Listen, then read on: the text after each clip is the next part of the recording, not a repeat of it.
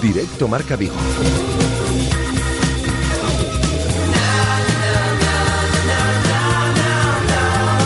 Rafa.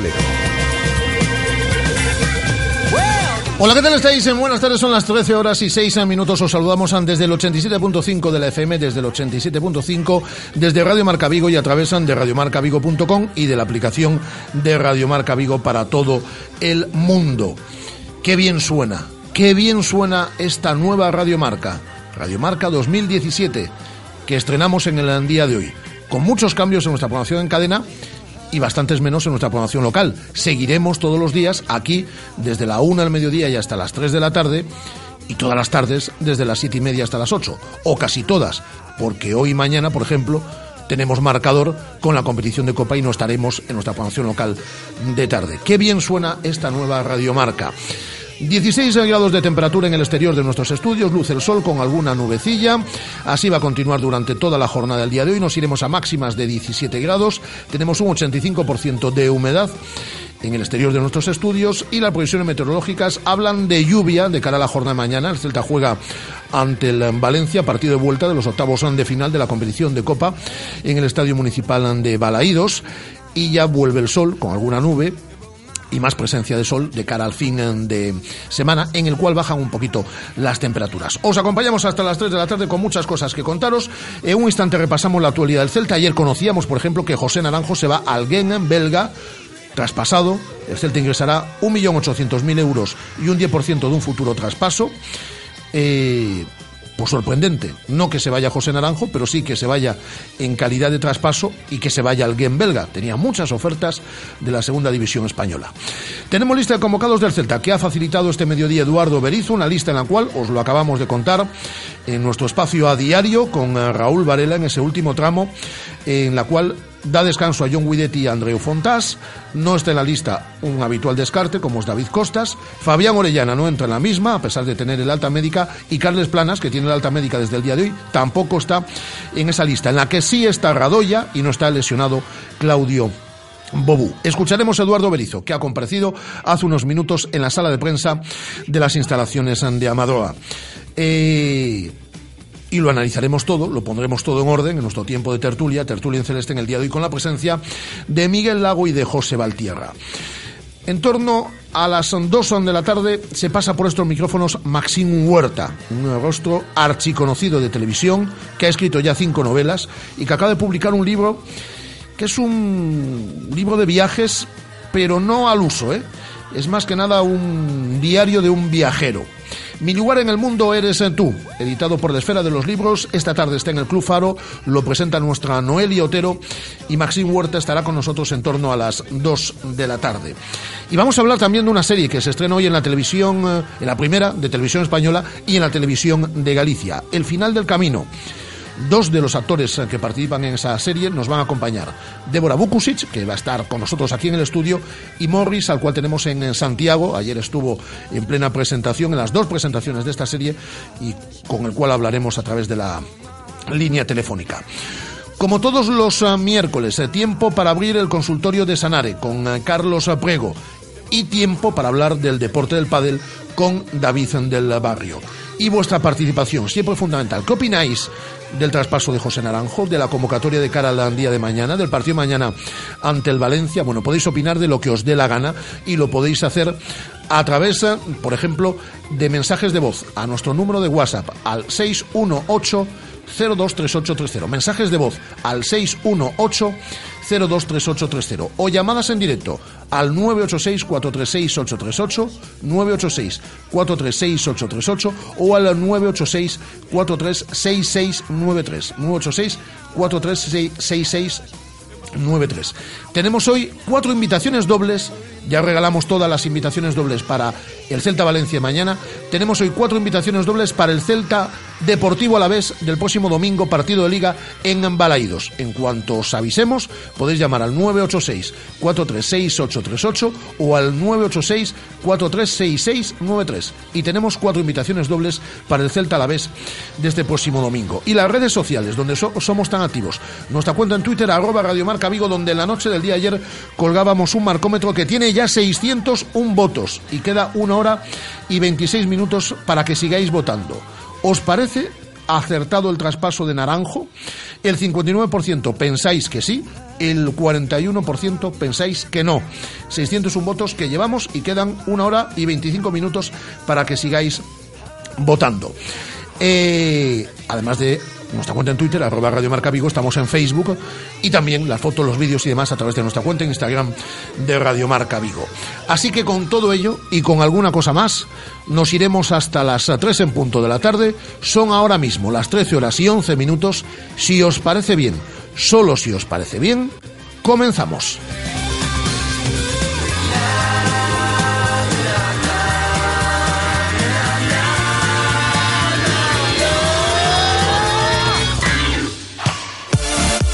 Radio Marca, la radio del deporte.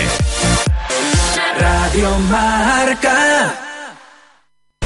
Según las últimas estadísticas, el 80% de la población sufre o ha sufrido dolor de espalda y más de un 25% padece y sufre de hombro doloroso. Seguro que no han venido a nuestra clínica. Clínica de Fisioterapia y Osteopatía Sanare, la mejor receta para los dolores de espalda y hombro. Clínica de Fisioterapia y Osteopatía Sanare. Visítanos en María Verdiales 37 o llama al teléfono 886 11 53 61. Aprovecha y hazte un buen regalo. Por solo 499 euros llévate una bici de montaña de 27 o 29 pulgadas con 27 velocidades y frenos de disco hidráulicos, todos sin mano. Anca, tu concesionario de bicis La Pierre, Botequia, Monty y Speed. Y recuerda, también motos KTM y scooters Peugeot.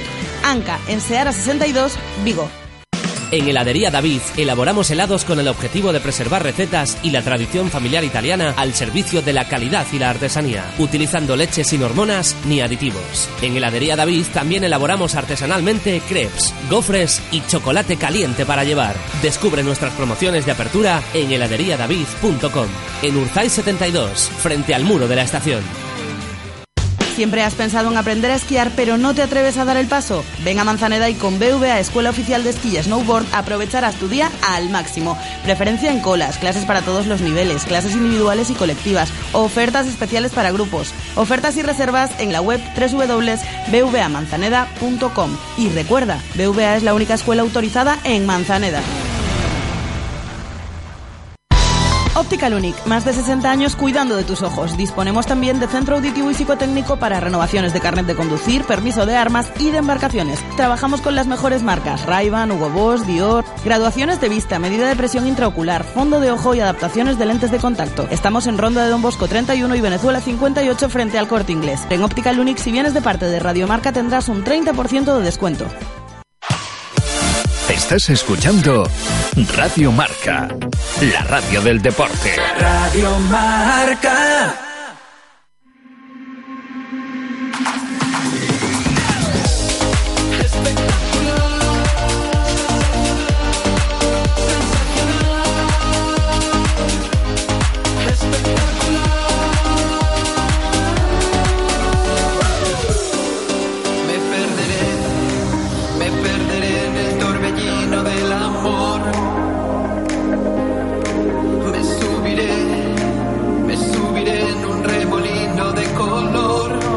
Directo Marca Vigo.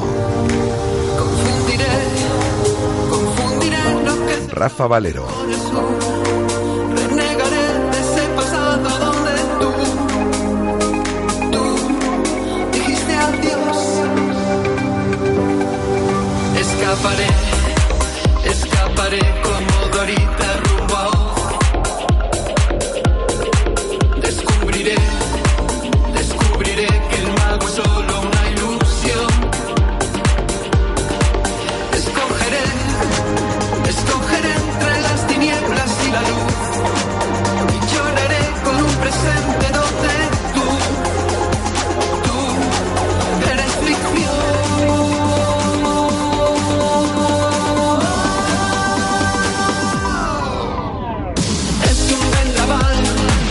Este es un avance del próximo disco de Fangoria y este tema que estáis escuchando lleva por título Espectacular.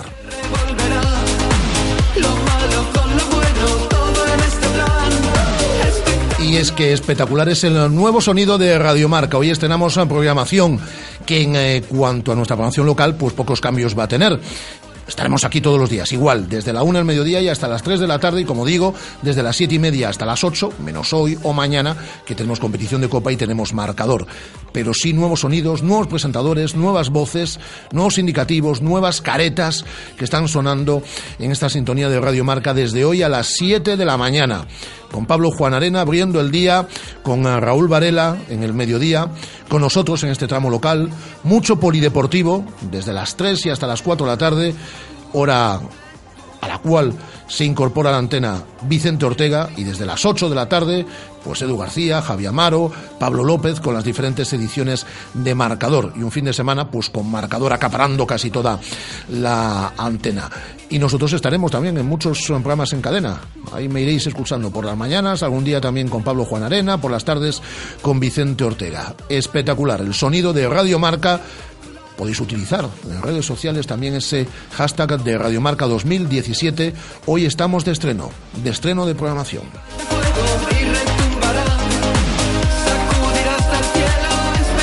En la tarde del día de ayer, y aquí os lo contábamos, eh, conocíamos el traspaso de José Naranjo al Gen, al conjunto belga, sorprendente para mí no que se vaya José Naranjo, porque todos eh, veníamos hablando de esa posibilidad desde hace algún tiempo, sino que se haya ido en calidad de traspasado y que se haya ido a Bélgica a jugar al Gen.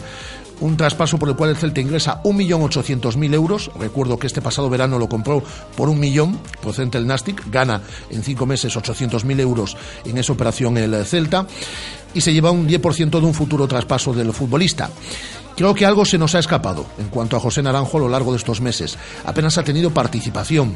Luego lo analizaremos en tiempo de tertulia. Un futbolista que no ha llegado a debutar en liga, que apenas ha jugado dos partidos de Europa League y un partido de Copa. Y Berizzo está esperando por los refuerzos que tienen que llegar. Esperaba, de hecho, que pudiesen llegar esta semana al menos un par de refuerzos. Un jugador de banda derecha y un media punta, que son las solicitudes de Eduardo Berizzo.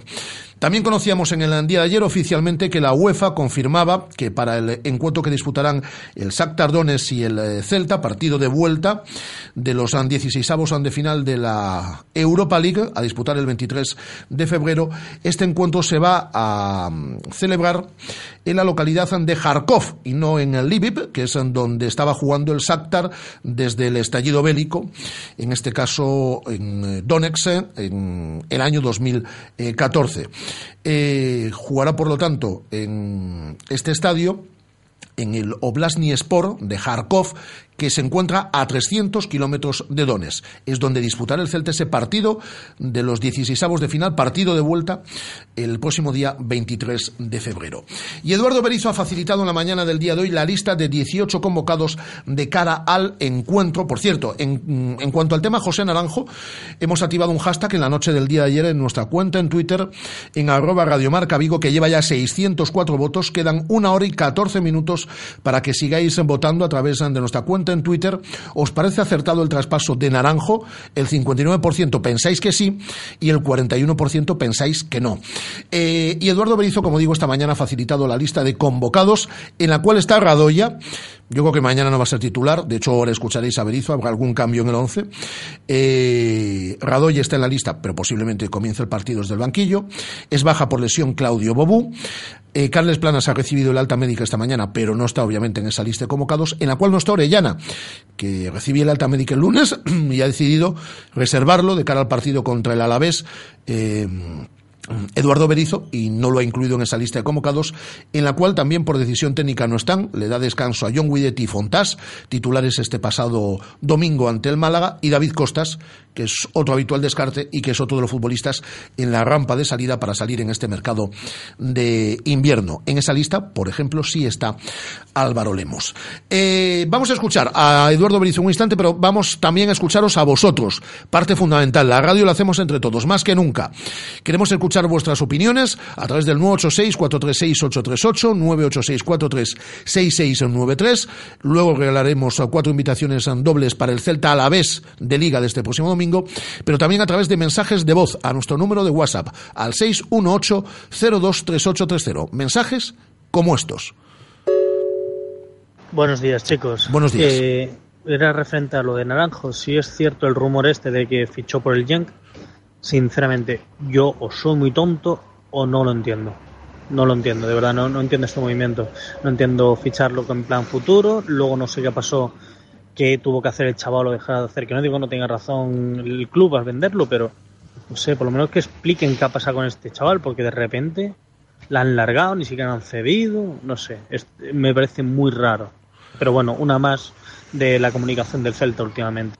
Muy bien, pues ahí está tu opinión. Eh, leo más opiniones por aquí en nuestra cuenta en Twitter, que falta de visión la del Celta, no lo pudieron ceder y quizás sacar más dinero recuperarlo más hecho. Es una opinión de Charlie, que también dice, no lo entiendo, si hubiera algo grave no jugaría ni un minuto y jugó en Europa League y en Copa, muy raro todo. Dice Pablo Cordeiro, además parece un claro indicio de las intenciones de renovación del Toto. No lo pidió, no cuajó en el vestuario y casi no jugó las opiniones que vamos leyendo también a través de nuestra cuenta en Twitter de arroba radiomarca Vigo y ahora vamos a escuchar a Eduardo Berizo que ha comparecido esta mañana ante los medios de comunicación en la sala de prensa de las instalaciones de Amadoa. 13 horas y casi 22 minutos escuchamos a Eduardo Berizo.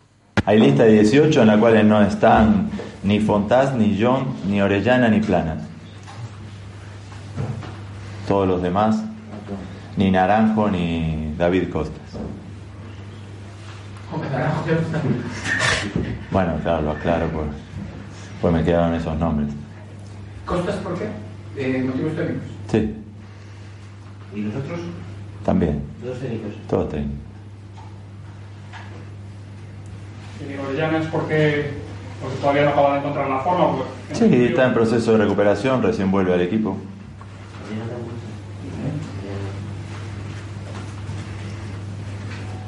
Bueno, ¿cómo has visto a la plantilla? Con la tranquilidad que le da al 1-4. Sí, no desconocemos el resultado beneficioso de la ida, pero creo que la preparación para un partido de, primera división, un partido profesional, un partido en serio, tiene que ser siempre la misma. Generar el clima adecuado para jugar un partido serio, por respeto a ti mismo primero, por respeto siempre al rival, ofendiéndolo en el deseo de ganarle. Y no creo que el partido, la eliminatoria esté cerrada ni mucho menos. Existe una ventaja que debemos salir a jugar desconociéndola. Tenemos que jugar nuestro partido, ser siempre los mismos, solidificar nuestra línea de juego que en este comienzo de año ha ido hacia arriba. El partido de mañana es otra prueba más que tenemos que demostrarnos que siempre debemos jugar de la misma manera.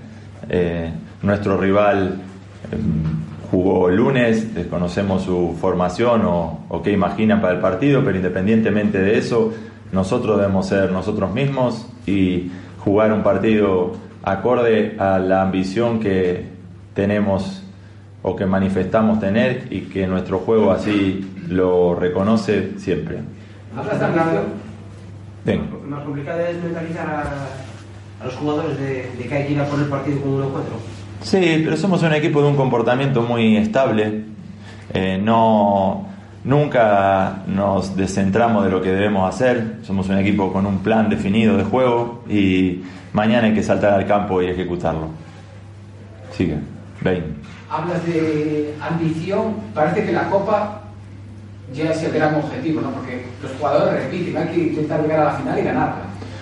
Y hay que llegar al siguiente partido y ganarlo. Siempre eh, en esto del fútbol, para bien y para mal, cada siete días vuelve a empezar una nueva historia. En este caso, gracias a nuestra plantilla, nuestra historia comienza cada tres. La semana pasada, o hace 15 días atrás, hablé de la Copa prioritaria, luego la Liga prioritaria y hoy vuelvo a hablar de la Copa Por eso siempre el, más, el partido más importante es el que viene. Y en ningún caso, con ningún resultado, ni ninguna circunstancia, uno puede desatender la, la, competitividad que se necesita de cara a un partido de fútbol. Nos vamos a enfrentar a un equipo grande, un equipo que vendrá con sus futbolistas importantes, que es capaz de marcarnos, como lo vimos en la peligrosidad de sus atacantes en Mestalla, y con la seriedad de, de querer pasar esta eliminatoria haciendo un muy buen partido mañana. el año pasado se haya llegado a la semifinal es un aliciente. Sí, lo, lo, lo dije al inicio, eh, sirve para nosotros como estímulo. La semifinal del año pasado nos impulsa, nos, nos eh, inquieta equiparar, nos estimula equiparar y ojalá lo podamos hacer. En eso estamos. Eh, tenemos vida en competiciones difíciles que nos han exigido jugar muy buenos partidos, rotar para repartir el esfuerzo y hoy podemos decir de que las cosas nos salieron y nos van como las buscamos y eso es un síntoma de, de fortaleza del equipo. Hablabas de no tener confianza en el partido de Atlético de Madrid Las Palmas, ¿puede ser un ejemplo? Exactamente. Hay muchísimos ejemplos que, que comprueban la teoría de que a los partidos hay que jugarlos con tensión, con rigor y que en ningún caso el fútbol premia al que se lo toma con relajación. El de ayer, como tú decías, eh, es una clara muestra. Desde la distancia, ¿cómo, ¿cómo, se ve o cómo se siente el, el, polvorín en el que está convertido su rival de mañana, Valencia? Primero como una situación desagradable porque involucra a colegas o a, o a, gente del medio. Cuando las cosas suceden mal en otro equipo, no es agradable vivirlo eh, desde afuera, ni creo hacer carne de, esa situación. Somos un equipo, y soy un, tipo muy respetuoso de los momentos ajenos, jamás me escucharán hablar de, de, un planteamiento adversario o de una crítica hacia un planteamiento rival y que vivan una situación de tensión eh, pasa por la no consecución de resultados y no es agradable ver eh, en situaciones difíciles tanto ese equipo como el Sporting, como el Granada, como los que vamos ahí luchando. No, eh, yo no disfruto de ver a alguien sufrir dada la situación que están viviendo allí, incluso generada en el propio campo, en la ida, ¿crees que el Valencia puede ser más peligroso o jugar más cómodo fuera mañana en que, que allí? Tal vez jugar fuera de casa eh, descomprime un poco esa tensión de, de, jugar frente a tu público, pero todo equipo necesita de su público. Y cuando las cosas vienen bien, eh, es fácil transformarse en aficionado pero cuando vienen mal, eh, los aficionados también te rescatan. Eh, eso nos ha sucedido a nosotros en Balaídos muchas veces. Así que, yo confío en esa unión, creo en el puente establecido con tu afición, porque no hay mejor situación que un futbolista confiado en que su gente va a aplaudirlo aún en el error. Nosotros mañana enfrentaremos el partido con el deseo de pasar la eliminatoria y para eso tenemos que prender todas nuestras alarmas, levantar la guardia y jugar un partido eh, igual como si el resultado fuese, fuese 0 a 0. Independientemente de la, todo lo que has hablado, ¿la ilusión del Valencia se puede venir abajo si encaja al principio? Sí, eh, el partido de ida nos pone muy seguros dentro del partido. Todo lo que sucedió en el partido de ida al principio del partido nos solidificó nuestra posición. Eh, marcar hoy, si siempre tiene una importancia eh, trascendente dentro del trámite del partido, cuando vale doble o en una competición de ida y vuelta tiene más. Los goles significan mucho dentro de un partido y más en una eliminatoria donde los cuentas a favor, en contra, doble. Así que, que salimos a, saldremos a, a, a, poseer el balón, a moverlo con inteligencia y intentaremos atacar como siempre hacemos. Hablabas al principio de la convocatoria de los que no están, en lo que es el 11 va a haber muchas eh, novedades, no. vamos a darle más no. minutos a los que no lo han tenido. Sí, pero por la idea de repartir el esfuerzo o de cuidar a futbolistas sobrecargados, pero no con la idea de, de aliviarle el trabajo a nadie sobre todo pensando que eh, el partido es jueves y vuelves a jugar domingo. Sí, nos esperan partidos cada tres días. Hemos encontrado una manera de, de prepararnos para el partido muy rápida.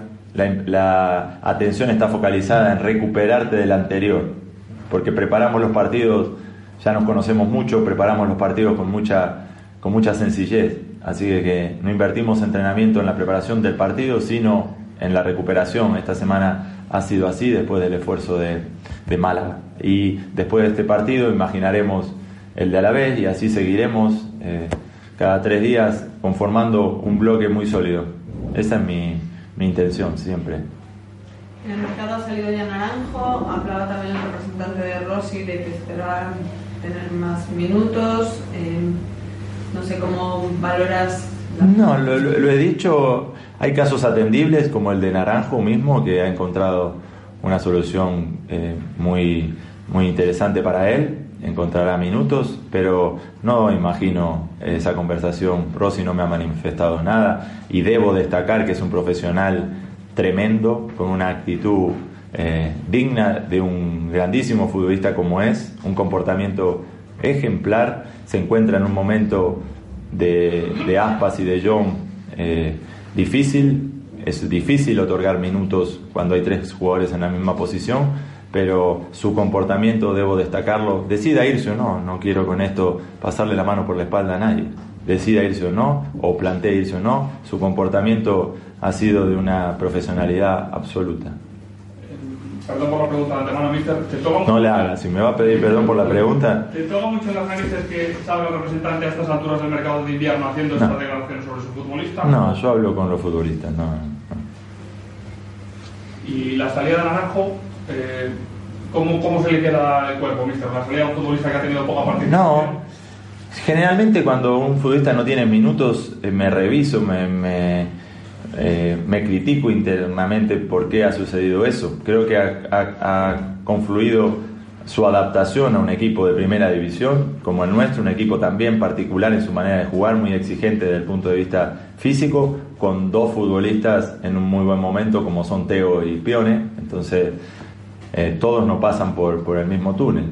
Eh, lo mismo lo que decía de, de Rossi, pero su comportamiento también ha sido muy bueno. Me alegro por él que encuentre un equipo eh, como, a donde va eh, y que lo valore y que encuentre minutos y que desarrolle su carrera profesional como quiere, como debe, como se merece.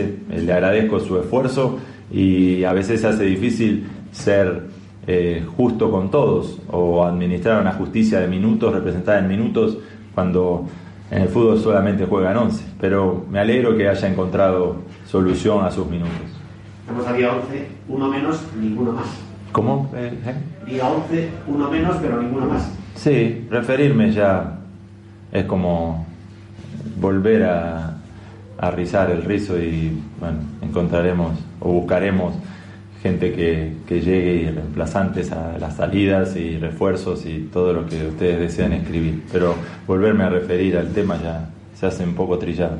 ¿Te está suponiendo un problema, el, por No. ejemplo, el tener en cubiertas los fichajes extracomunitarios por el hecho de a lo mejor un jugador que interese y no tener hueco en esa. no tener cupo extracomunitario. No, buscaremos comunitarios, ¿sí? Tenemos el cupo de extra cubierto y eso nos impide contratar extras, pero comunitarios hay muchos.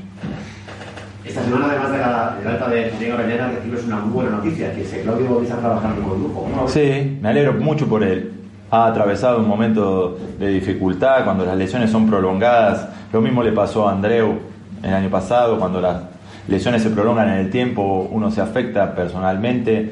Me gusta su actitud, ha tenido eh, momentos difíciles, pero por suerte ha encontrado campo, ha vuelto al césped, ha entrenado con nosotros.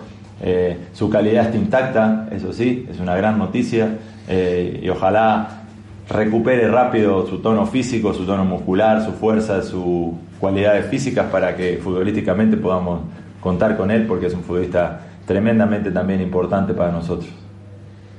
Volviendo a Naranjo, sorprende que, haya sido traspasado. ¿Qué explicación nos puede dar? Yo solamente administro el aspecto deportivo de la cuestión. Eh, la conveniencia del dinero, de la sesión, del plazo, del monto, no la administro. El club eh, tiene estamentos que así lo hacen y así habrá encontrado la mejor solución para el club, para nosotros y para él también. Pero no tengo mucho que decir, no me gusta eh, abarcar campos en los que no, no me corresponde opinar. Con, con Claudio sí cuenta para la segunda vuelta del campeonato, lo digo porque a pesar de la lesión... ¿Con Claudio Bebé? Sí, Sí, ha- cuando- ha sonado informaciones de que podría salir cedido. No, no, no. no. Yo le digo lo que cuentan desde... Yo la sabía esa. ¿eh? No, no, no, cuando, cuando esté listo eh, estará con nosotros, ¿no? no. ¿Temes que se produzca alguna, sali- alguna salida no deseada en estos, estos días de mercado? ¿Algún jugador que, tra- que está destacando? No, no le temo a nada. Bueno, algunas cosas sí, pero son inconfesables. Pero a lo que me pregunta, en lo más mínimo. Muchas gracias. Eh, Viste, perdón, el tema Ah, de... perdón. ah, Va a pedir perdón por la pregunta. No, ya de entrada.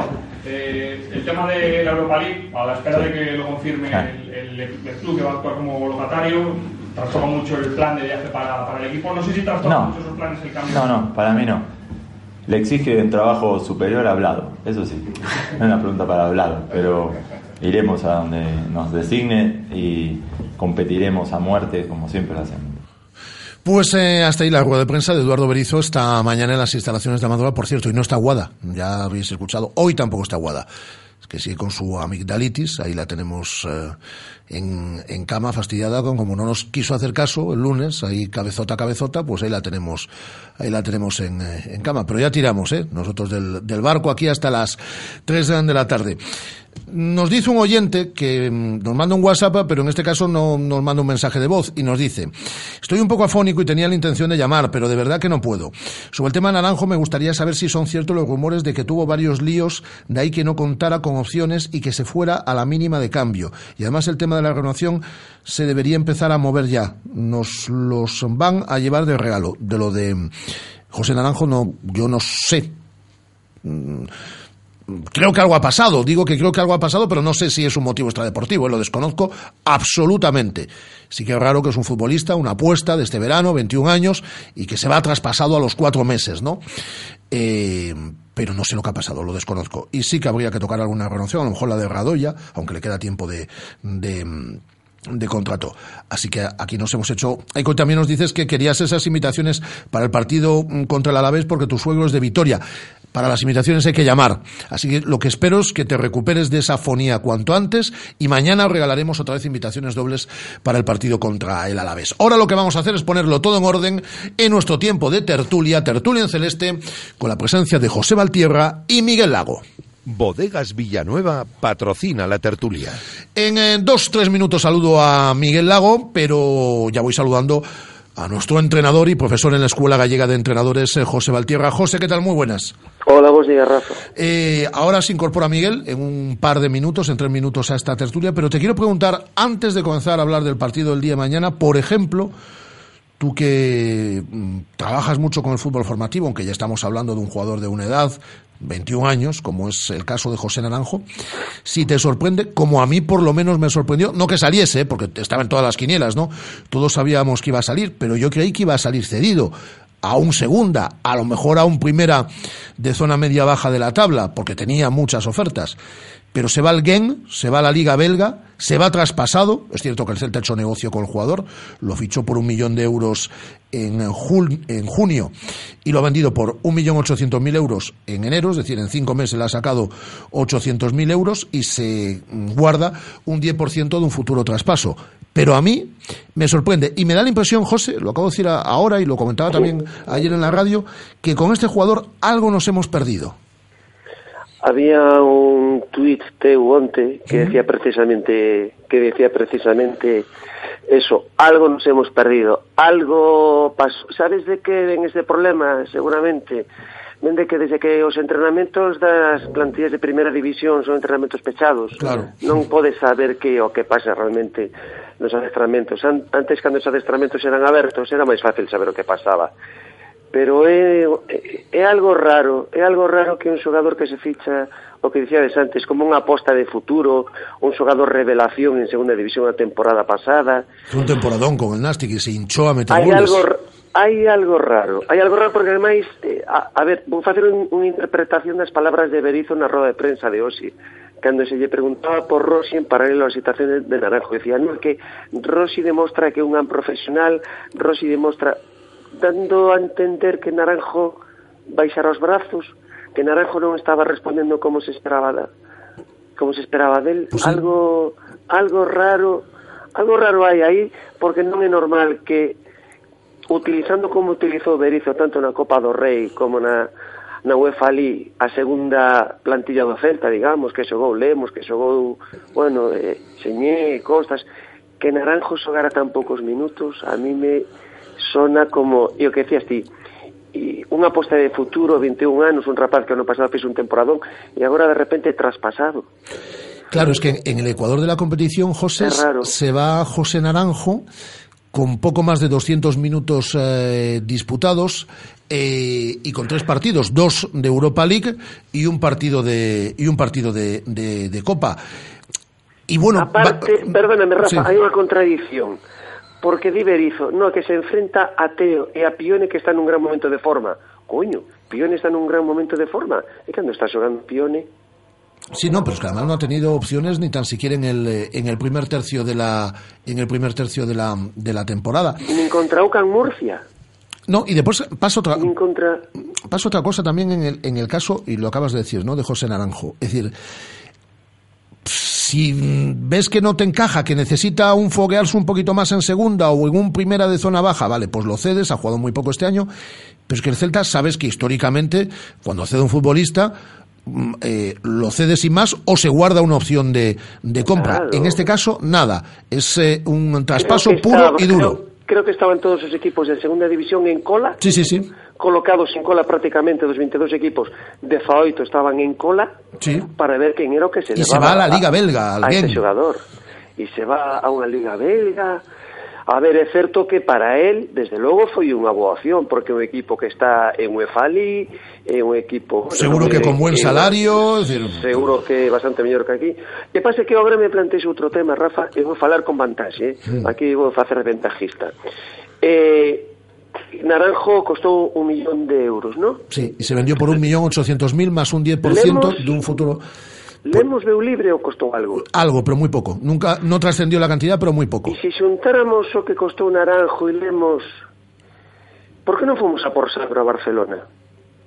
Pues eso es una buena pregunta. Que Sandro chegou a Málaga coa carta de libertade. E, e o que pagamos por eses traspasos podes metelo na ficha de na Sandro. Ficha, sí. Si ficha, é dicir, eh, eh, digo, Sandro, é que eu quedei encantado con Sandro outro día no partido sí, sí, do sí. domingo en Baleidos, me encantou, un chaval de 21 anos tamén, aposta de futuro, e digo, estou falando con vantaxe, é dicir, estou falando sobre feitos xa, pero en vez de ir a por promesas deste estilo, porque non vamos a por xogadores xa que nos poden solucionar temas, porque eu veía a Sandro nesa banda dereita do Celta, bueno, Mm. vamos. Vamos a saludar al italiano, al italiano Miguel Lago. Está, sí, sí, está, está, hoy está, hoy está, Miguel, hoy don está. Miguel Lago tenga ben compartir Atendernos, este hoy, hoy, nos. hoy nos atiende. Eh, Miguel Lago, ¿qué tal? Muy buenas. Buenos días, feliz año a todos. ¿Cómo Igu- igualmente, feliz año. ¿Cómo estás? ¿Qué tal en Roma? Bien, muy bien, hombre, todo lo que sean vacaciones, no voy a ser yo el que te diga que vino mal de las vacaciones. Una semanita muy a gusto recibiendo el año allí y muy feliz. Te he visto dos son domingos seguidos en el Club de la Comedia. Un día en prime time y otro día en la medianoche. Sí, sí, porque el, el de la medianoche es el que pusieron el, un martes hace un par de semanas, creo que fue el día 26 o 27, y este último domingo pasado fue cuando ya se cerró la temporada y salió en prime time. Muy bien, el resultado y estado muy bien. Estupendo. Pena que este, perdón, pena que estemos en radio, porque si chegamos a estar en televisión, te pido que me repitas o baile da doula hippie. Mucho gustado, ¿eh? Parece mentira. ¿eh? Yo, Te que pido que repita, te pido que repitas ese baile, vamos. No estáis acostumbrados a verme hacer el bobo de esa manera y con el traje y todo, pues la verdad es que ha llamado, ha llamado, la, ha llamado la atención, de lo cual me alegro, evidentemente. Oye, ¿tienes Estoy más. ¿tienes más presencias en el Club de la Comedia? Ha terminado el programa ya. Ah, Eh, ya se ha emitido, yo tuve la suerte de hacer dos y bueno, a ver si la temporada que viene el programa sigue y vuelve a contar conmigo, espero que sí. no sabía si quedaba algún programa pendiente y habías intervenido. No, ya está, ya, está, hemos terminado. Ya, además es que ha terminado el programa, se han emitido los 10 que eran y ya y ya está. Y ha, ha tenido muy buena acogida y lo curioso es que el primero que hice sobre encontrar aparcamiento y un cabreo contra las plazas de minusválidos no se enfadó nadie y en cambio en este hablo, hago una parodia de las doulas y se me y, y no hablo de matronas y se me enfadan las matronas y ninguna doula. Se han enfadado con este, se han enfadado un poco con este último, ¿eh? Sí, se han enfadado tres, que tampoco es Ya. significativo. Quiero decir, o sea, si yo pongo en la, en la balanza las matronas que me han escrito diciéndome qué divertido, qué bien me lo he pasado, maravilloso, y las matronas que me han dicho, porque no sé qué, porque no sé cuánto, pues en realidad son más las que me han felicitado. De todas maneras, si termino, hay un error ahí, en, en- ah, ya no porque no hablo de las matronas, porque es que no lo hago, sino porque em, ¿cómo decir esto? Eh, me, me están exigiendo un rigor científico que se lo dejo a Punset. O sea, yo hago monólogos de humor, no hago conferencias. Entonces, Pues el rigor, como tú comprenderás, se queda fuera a la hora de conseguir un chiste que es de lo que se trata, por enésima vez. Pero ha funcionado muy bien, ha funcionado muy bien. Te estoy hablando de que en 36 horas en mi página de Facebook, de Facebook tiene 800.000 reproducciones. Joder. Este, este sábado en Madrid y el día 20 en Valladolid. Bueno, en Madrid Sí, todos los además, sábados. eh, todos los sábados y te puedo decir que para este sábado solo quedan 20 entradas y es miércoles. Bueno, pues o como, sea que va como, como, un tiro. como siempre feliz. decimos que la radio es universal y que seguro que hay gente que nos está escuchando, que nos Claro escucha que de hecho y opina desde Madrid, ya sabe que quedan solo 20 entradas para el... eh, Sí, bueno, pero si no, para el siguiente sábado. Bueno, pero vamos. que, va, que va a estar toda la, funciona muy tem- bien y que va a estar está. toda la temporada. Por, cierto, por cierto, lo voy a decir a nuestros oyentes porque nos están mandando me- eh, mensajes escritos a nuestro número de WhatsApp y son mensajes de voz al 618-023830, pero mensajes de voz, no mensajes en este caso eh, escritos, que son los que nos están mandando. Estábamos hablando, Miguel, eh, eh, acabábamos de comenzar la, tertulia eh, con José, de lo que a mí me sorprende lo que ha sucedido con José Naranjo. Es decir, Apuesta del Celta este verano, 21 años, futbolista que se sale en segunda división, que se hincha a hacer goles, aquí no juega nada, en liga no ha debutado, dos partidos de Europa League, un partido de Copa, el Celta lo fichó por un millón de euros este verano, lo ha vendido por un millón ochocientos mil euros cinco meses después, la operación es redonda en ese aspecto, porque se queda con un 10% de un futuro traspaso, pero ni se guarda una opción de recompra del jugador ni nada, que además lo quería, lo que estamos hablando, el 90% de la segunda división y algún club de zona baja de la tabla de primera, y se va a la liga belga, se va al Gen. Es muy raro. Sí. Yo esta mañana pues me he desayunado con la noticia y me ha sorprendido mucho. A nivel económico, efectivamente, es una gran operación, pero es un jugador, como decía el artículo que leí en Faro de Vigo, eh, de uno de los pasos más fugaces. O sea, yo creo que ni el hijo de Mitchell. O sea, yo creo que Adrián llegó a jugar un poco más en esos tres meses. O sea, no lo hemos visto. Eh, algo, a mí son cosas que me suenan muy raras, sobre todo por el tema traspaso. A ver, lo que yo destaco es, primero, traspaso, no cesión. Me llama mucho la atención eso. No cesión con opción de compra, no cesión en España, o sea, lo cual demuestra que la confianza en el jugador es cero, absoluta, porque te lo quitas, dices tú, bueno, mira, me lo quito y además le saco una plusvalía. Y eso me llama la atención, sobre todo cuando fue fichado como, como ojo lo que viene aquí y vamos a hacer un bongonda. O sea, vamos a tenerlo aquí un tiempo y nos ha salido, no voy a decir que nos ha salido Dracic, porque es que yo a Dracic lo llegué a ver, pero a Naranjo no. Y como Dratic es difícil, ¿eh? Claro, que en Valladolid igual viene a verme porque no tiene otra cosa que hacer. igual, igual viene al teatro. Que no te, Pero- que no te líe para, claro. para, para el Que no te post-show. líe para después, ¿eh? Que no te líe para después. Claro, claro. Hombre, yo, yo supongo que, claro, que aprecen con 1.8 contantes y sonantes y un 10% de una posible venta y dicen, bueno, mira, pues lo que me quito. Pero insisto, no ha tenido oportunidad ninguna. El único partido que le vimos, quiero recordar que debió ser contra, no sé si era el Sparta de Praga, ¿eh? ya no me acuerdo ni qué equipo era el, el con el que jugamos en UEFA en el grupo. Eh, la El primera salida que hicimos. el- de Lieja, perdón. de Lieja. Ya no me acordaba. Y, y eso, y ahí lo vimos y bueno, no estuvo mal, igual que cuando hemos visto al, al chavalito al lateral derecho, eh. Lemos, tampoco lo ha hecho mal, pero no, no sé, es que es muy raro. De todas maneras, es que forma parte de un grupo de jugadores, básicamente todos los fichajes, excepto Roncaglia, que no han jugado. Entonces al final acaban, acaban saliendo. Es, es una planificación de plantilla muy rara y la verdad es otro tirón de orejas, a pesar de la venta en tres meses, a, Felipe Miñambres, que no acierta. Oye, enlazando, enlazando con lo que dice, con lo que dice Miguel, Miguel y yo nos las prometíamos muy felices este verano cuando Giuseppe Rossi fichó por el Celta. Pues Giuseppe Rossi, por ejemplo, en los tres últimos partidos no ha jugado ni un minuto, ha tenido muy poquita participación. Ayer salía su agente diciendo que va a viajar a la ciudad de Vigo para saber lo que pasa con un jugador, que además es de los mejores pagados del, del equipo. El Hoy- mejor pagado, leí. ha dicho el mejor pagado, yo creo que no es el mejor, yo creo que no es el mejor pagado. No, yo creo debe que estar Yago por es- encima, yo ¿eh? creo que está Yago por encima. Yo creo que es el Sí, hombre, es que si es el mejor pagado. Si no, vamos, No, porque Yago y y le cólera. Hombre, yo soy Yago, voy y le digo, mira, yo este domingo me voy a lesionar, te, te voy avisando, porque... Pero, No, pero yo sí creo que es el segundo mejor pagado y ha dicho hoy Berizzo que es intachable su comportamiento como profesional, que él no habla con representantes, que él habla con los jugadores, que él está muy contento con, con eh, Rossi y demás. Pero es otro jugador, pues que su presencia está siendo últimamente, eh, iba a decir testimonial, pues ni eso, porque no está jugando ni un minuto en, esto, en estas últimas semanas. Pero bueno, yo comentado, yo creo que se le quería a ficha Naranjo. Berizzo quería a Rossi, Berizzo quería a estos jugadores. No, Berizzo quería, Claro. Berizzo quería a Roncaglia, lo que decía antes Miguel. Estamos en capricho de entrenador, estamos en jugadores que realmente non serven para un sistema ou son, ou son fichaxes porque hai que fichar e despois, bueno, traspasámoslo como a Naranjo. Yo es que veo que al final, y el tiempo creo que nos va dando la razón, efectivamente, yo me ilusioné moderadamente, pero me gustó el fichaje de Rossi, sobre todo porque es que la temporada pasada hizo ocho goles en, en, en 15 partidos con sí, el Levante, Levante. que es un milagro, pues se fue a segunda y él hizo ocho goles y me parece que hizo todo el equipo 12, toda la segunda vuelta. O sea, que estuvo muy bien. Pero es cierto que a medida que lo hemos visto, lo poco que lo hemos visto entrar en el equipo, parece, y José lo va a explicar muchísimo mejor que yo, que las características del jugador actuales, porque antes era un jugador que podría entrar como Nolito desde una banda, porque tenía mucha más velocidad, eh, más explosividad y más regate, no se adaptan al estilo de lo que, de lo que propone el Toto, porque no la aguanta de espaldas, porque no cae a banda. Entonces, cuando sabemos que cuando toca jugar contra Torres y hay que hacer cosas más verticales, tenemos a Guidetti. Y cuando se toca, y, cuan- y lo habitual, que es ese fútbol combinativo de delantero que sorprenda por los lados, tenemos al mejor delantero de España en este momento, que es Yaguas. Entonces, Rossi creo que es que no se adapta directamente al estilo. Claro, que era o que decía, a ver, eu non podo contradecir a Berizzo, fundamentalmente porque Berizzo é un entrenador de primeira división con feitos demostrados e eu son un simple entrenador de fútbol base. Pero decía Berizzo na rolda de prensa de hoxe que Rossi o problema que ten é que ten a John Guiretti e a Iago Aspas en moi bon momento de forma. E eu xa comentei algunha vez nesta tertulia que eu non vexo a Rossi xogando na mesma posición que Aspas o que Guidetti, que eu vexo por detrás de Aspas o de Guidetti e que Rossi no sistema do Celta de 4-3-3 non ten sitio.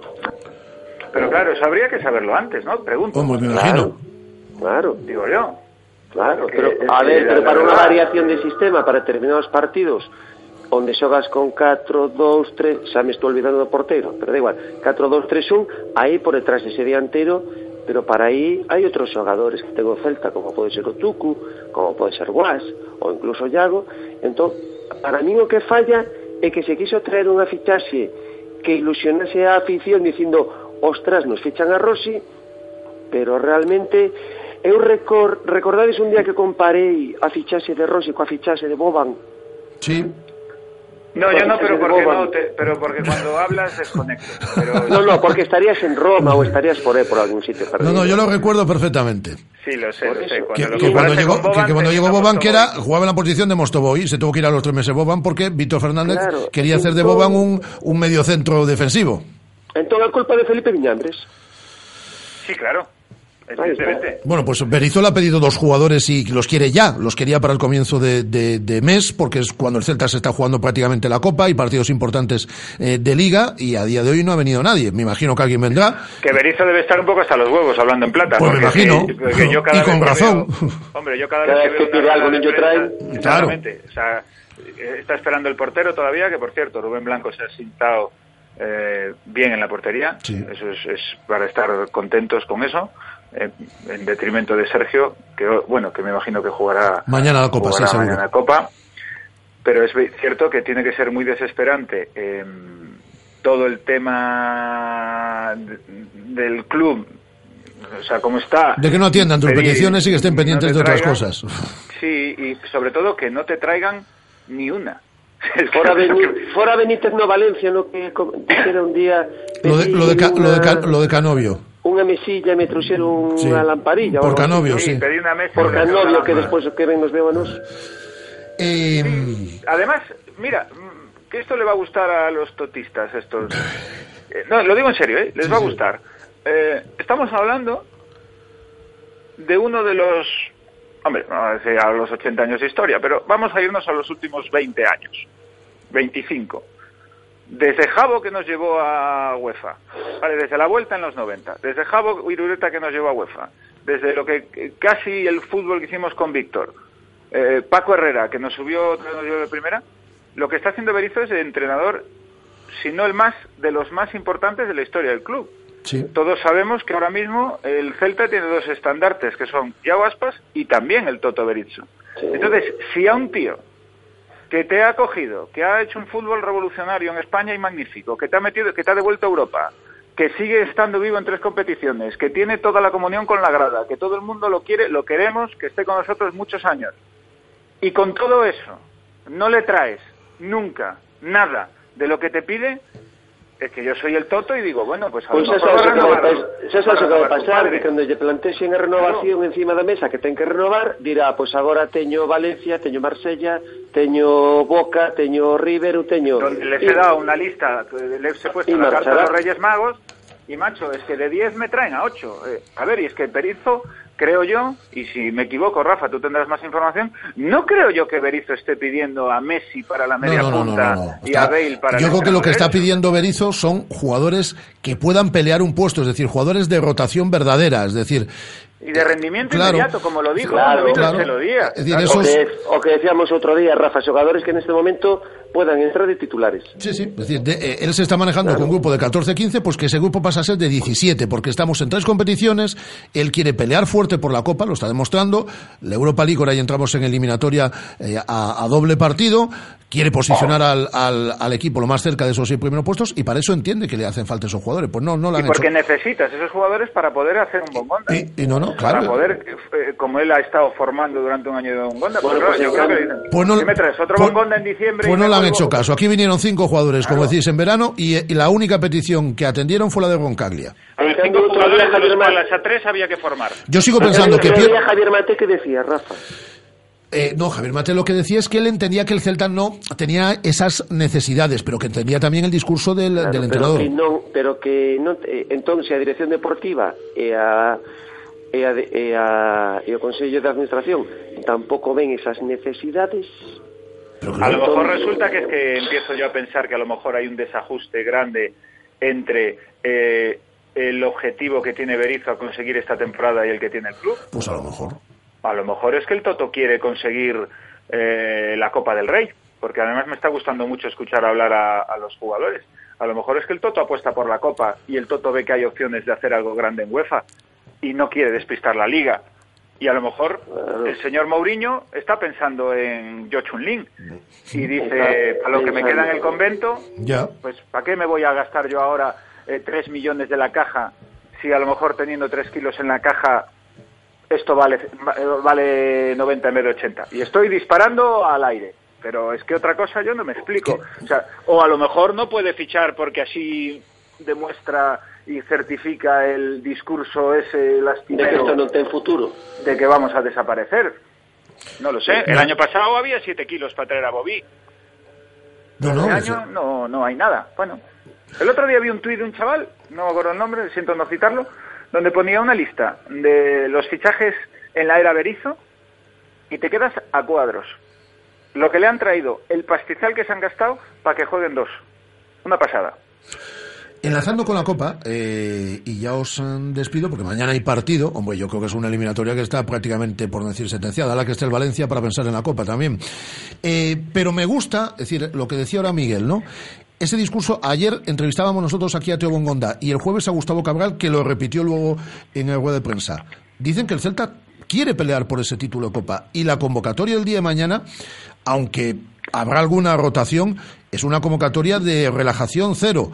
Le da descanso a Guidetti y a Fontás, que fueron titulares ante el Málaga este pasado domingo. No entra Orellana porque entiende que aún le faltan unos días, aunque tiene la alta médica. No entra Planas porque también le han dado la alta médica en el día de hoy. No entra David Costas porque será la segunda salida muy posiblemente en este mercado de invierno. Está lesionado Bobú. Pero hasta Radoya, que andaba con molestias estos días, está en esa lista de convocados. Es decir, no quieren relajación y el Celta apuesta firmemente y eso a mí me encanta. Al es igual que tiene que hacerlo. Claro, además- al igual que dimos palos en hace dos años en aquella eliminatoria famosa contra el Atleti de Bilbao, a mí me encanta que se apueste por este torneo que gusta tanto y que el Celta puede pelearlo. Yo perfectamente, porque además ten en cuenta que hoy, eh, o sea, esta semana, evidentemente, o el Atleti de Bilbao o el Barcelona se quedan fuera. Yo creo que va a ser el Atleti Bilbao, porque es una, el gol ese de Messi, yo no acuerdo quién lo metió, el 2-1, vamos, eh, le puede, o sea, veo muy complicado que el, el Barcelona no haga mínimo un 2-0 o un 1-0, que también le valdría en Barcelona. Pero bueno, ojalá me equivoque.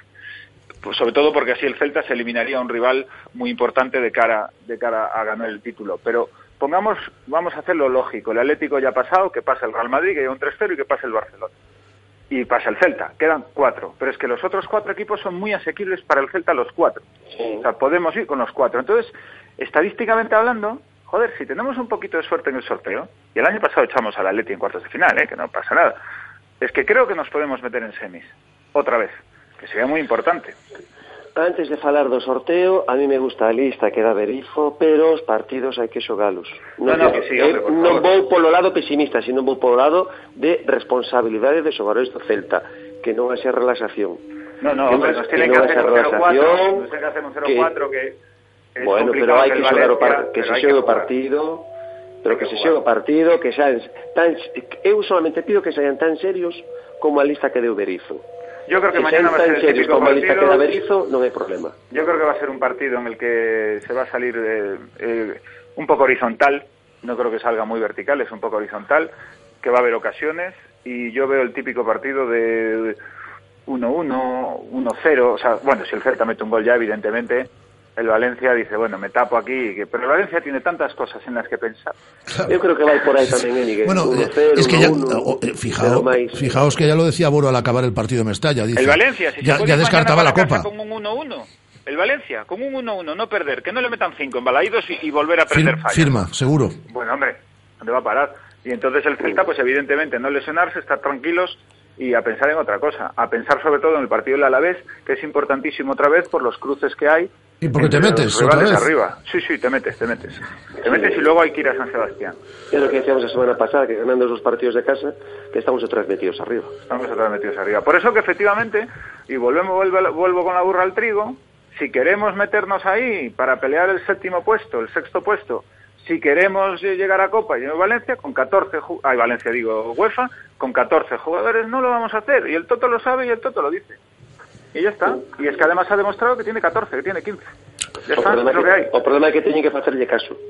Sí, sí, efectivamente. Facerlle caso Sí. que todos vayan a unha Consejo de Administración. Al director deportivo que yo no sé cómo suena, que yo no sé cómo suena su voz, también te lo digo, ¿eh? Pues, pues yo me estoy olvidando, ¿eh? Es decir, yo creo que lo he escuchado, es decir, yo lo, lo- reconozco su cara, obviamente, y lo he escuchado varias veces, pero cuando estaba en el Rayo Vallecano, yo creo que no he cruzado palabra con él desde que está en el Celta, porque ni, Pues a- qué suerte, porque yo me acuerdo de él cuando jugaba en el ni, Tenerife. ni atiende medios, ni, ni nada por el estilo, que esto es lo de menos, pero bueno, su trabajo, mm, de momento, por lo menos, yo creo que puede ser, cuando menos, cuestionado. ¿Y qué hacemos con Bobby? ¿Será a lo mejor no le quiere entrar a alguien porque Bobby está muy bien recuperado para ese extremo derecho? Hombre, lleva ocho meses lesionado, más de ocho meses, ¿eh, Miguel? Lleva Es decir, hay que, lesionado, eh, Miguel. eh, hay que, No, hay- no, ya, pregunto. Yo creo, hombre, la lógica dice que se va incorporando poco a poco y que hasta la temporada que viene no puede arrancar. Hombre, yo-. Bobby claro, hasta dentro de mes y medio, dos meses. Ten que en conta que Bobby agora ten que facer pretemporada, eh?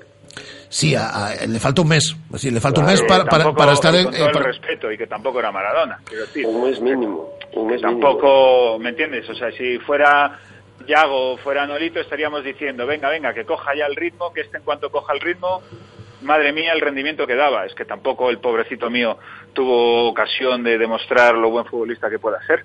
Entonces no sabemos. Para mí, para mí es una incógnita, tanto física como en todos los sentidos. O sea, a ver qué pasa. Ojalá, ¿eh? Ojalá. Sobre todo por él, que, que menuda lesión más dura.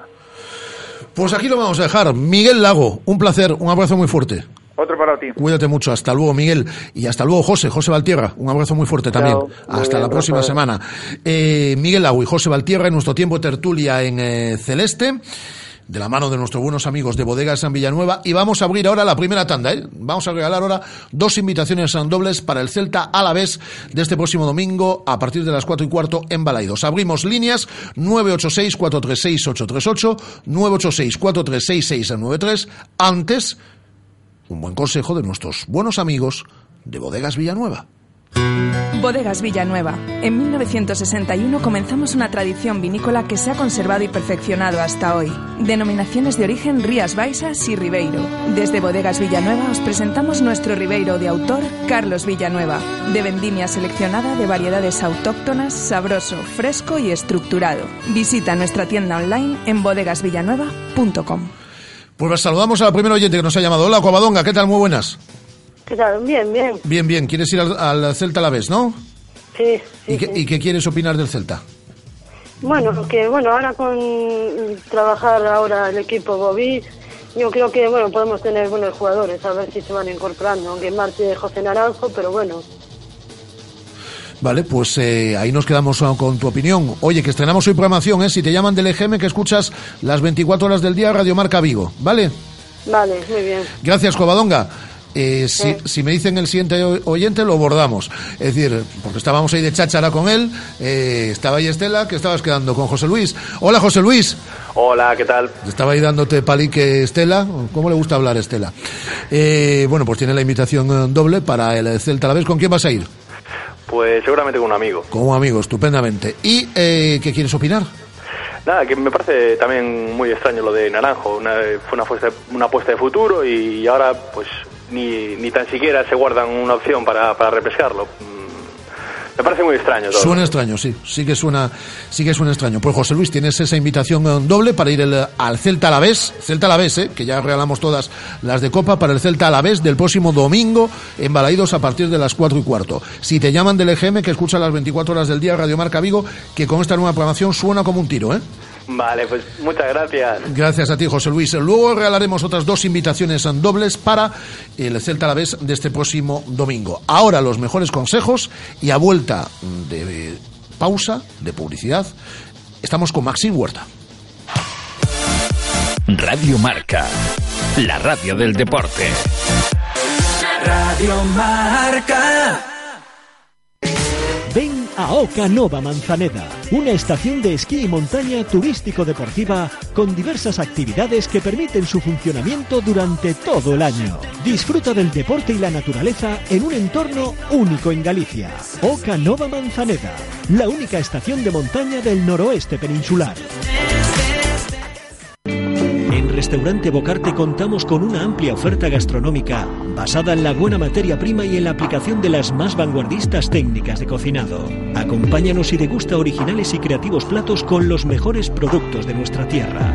Todo con el telón de fondo de la Ría de Vigo en un enclave único, dentro del prestigioso Hotel Pazo Los Escudos. Contamos con reservados y parking gratuito. Haz tu reserva en bocarte.rusierushe.es. Restaurante Bocarte. Fusión Atlántica. ¿Quieres formar parte de la Liga de Fútbol F7 de la que todo el mundo habla? La liga con sede única, con los mejores patrocinadores y mayor difusión de Galicia. Disponemos de plazas para el torneo clausura que comienza el 21 de enero. Inscripciones hasta el 15 de enero. Llama al 698 11 96 48 o envía un mail a info@dsm.com. Liga F7 Pro Tour. Inscríbete. ¿Todavía no conoces Venus? Es tu restaurante cafetería de referencia, frente al Concello de Nigrán. Para desayunos, tapas, platos combinados. Y de lunes a viernes, tu menú del día con bebida, postre y café por solo 8 euros. Venus, en Nigrán. No he subido nunca el Everest. El K2 me suena a las vitaminas de los frutos secos. No tengo ni botas de montaña. Sin embargo, año tras año corono la cumbre más dura que existe, la cuesta de enero. No es fácil superar la cuesta de enero. Por eso en Ford te ofrecemos nuestros coches con lo último en tecnología desde 7.990 euros y no pagas hasta Semana Santa. Condiciones en Ford.es. Visítanos en Galmotor, tu concesionario Ford en la carretera Camposancos 113 Vigo. Estás escuchando Radio Marca, la radio del deporte. Radio Marca. They say an end can be a start. Feels like a barbarian still alive. It's like a bad day that never ends. I feel the chaos around me. A thing I don't try to deny. I better learn to accept that. There are things in my life I can't control. They say love is nothing but Directo Marca Vigo. know what love is. Too many tears I've had to you Rafa Valero. I have no terror, these spells. Finding out the secret will tell. Pues es un placer recibir en estos micrófonos de Radio Marca Vigo a Maxim Huerta. Lo conocéis un montón. No solo por la tele, ¿eh? porque es un eh, rostro muy conocido, pero yo creo que también lo conocéis mucho por sus novelas. Un montón de ellas, ¿eh? que ha venido publicando a lo largo de, de los últimos años. Y por un libro, no es exactamente un libro de viajes. Yo creo que es el diario de un viajante, es decir, un diario íntimo además, ¿eh? porque se desnuda mucho delante del, eh, del lector.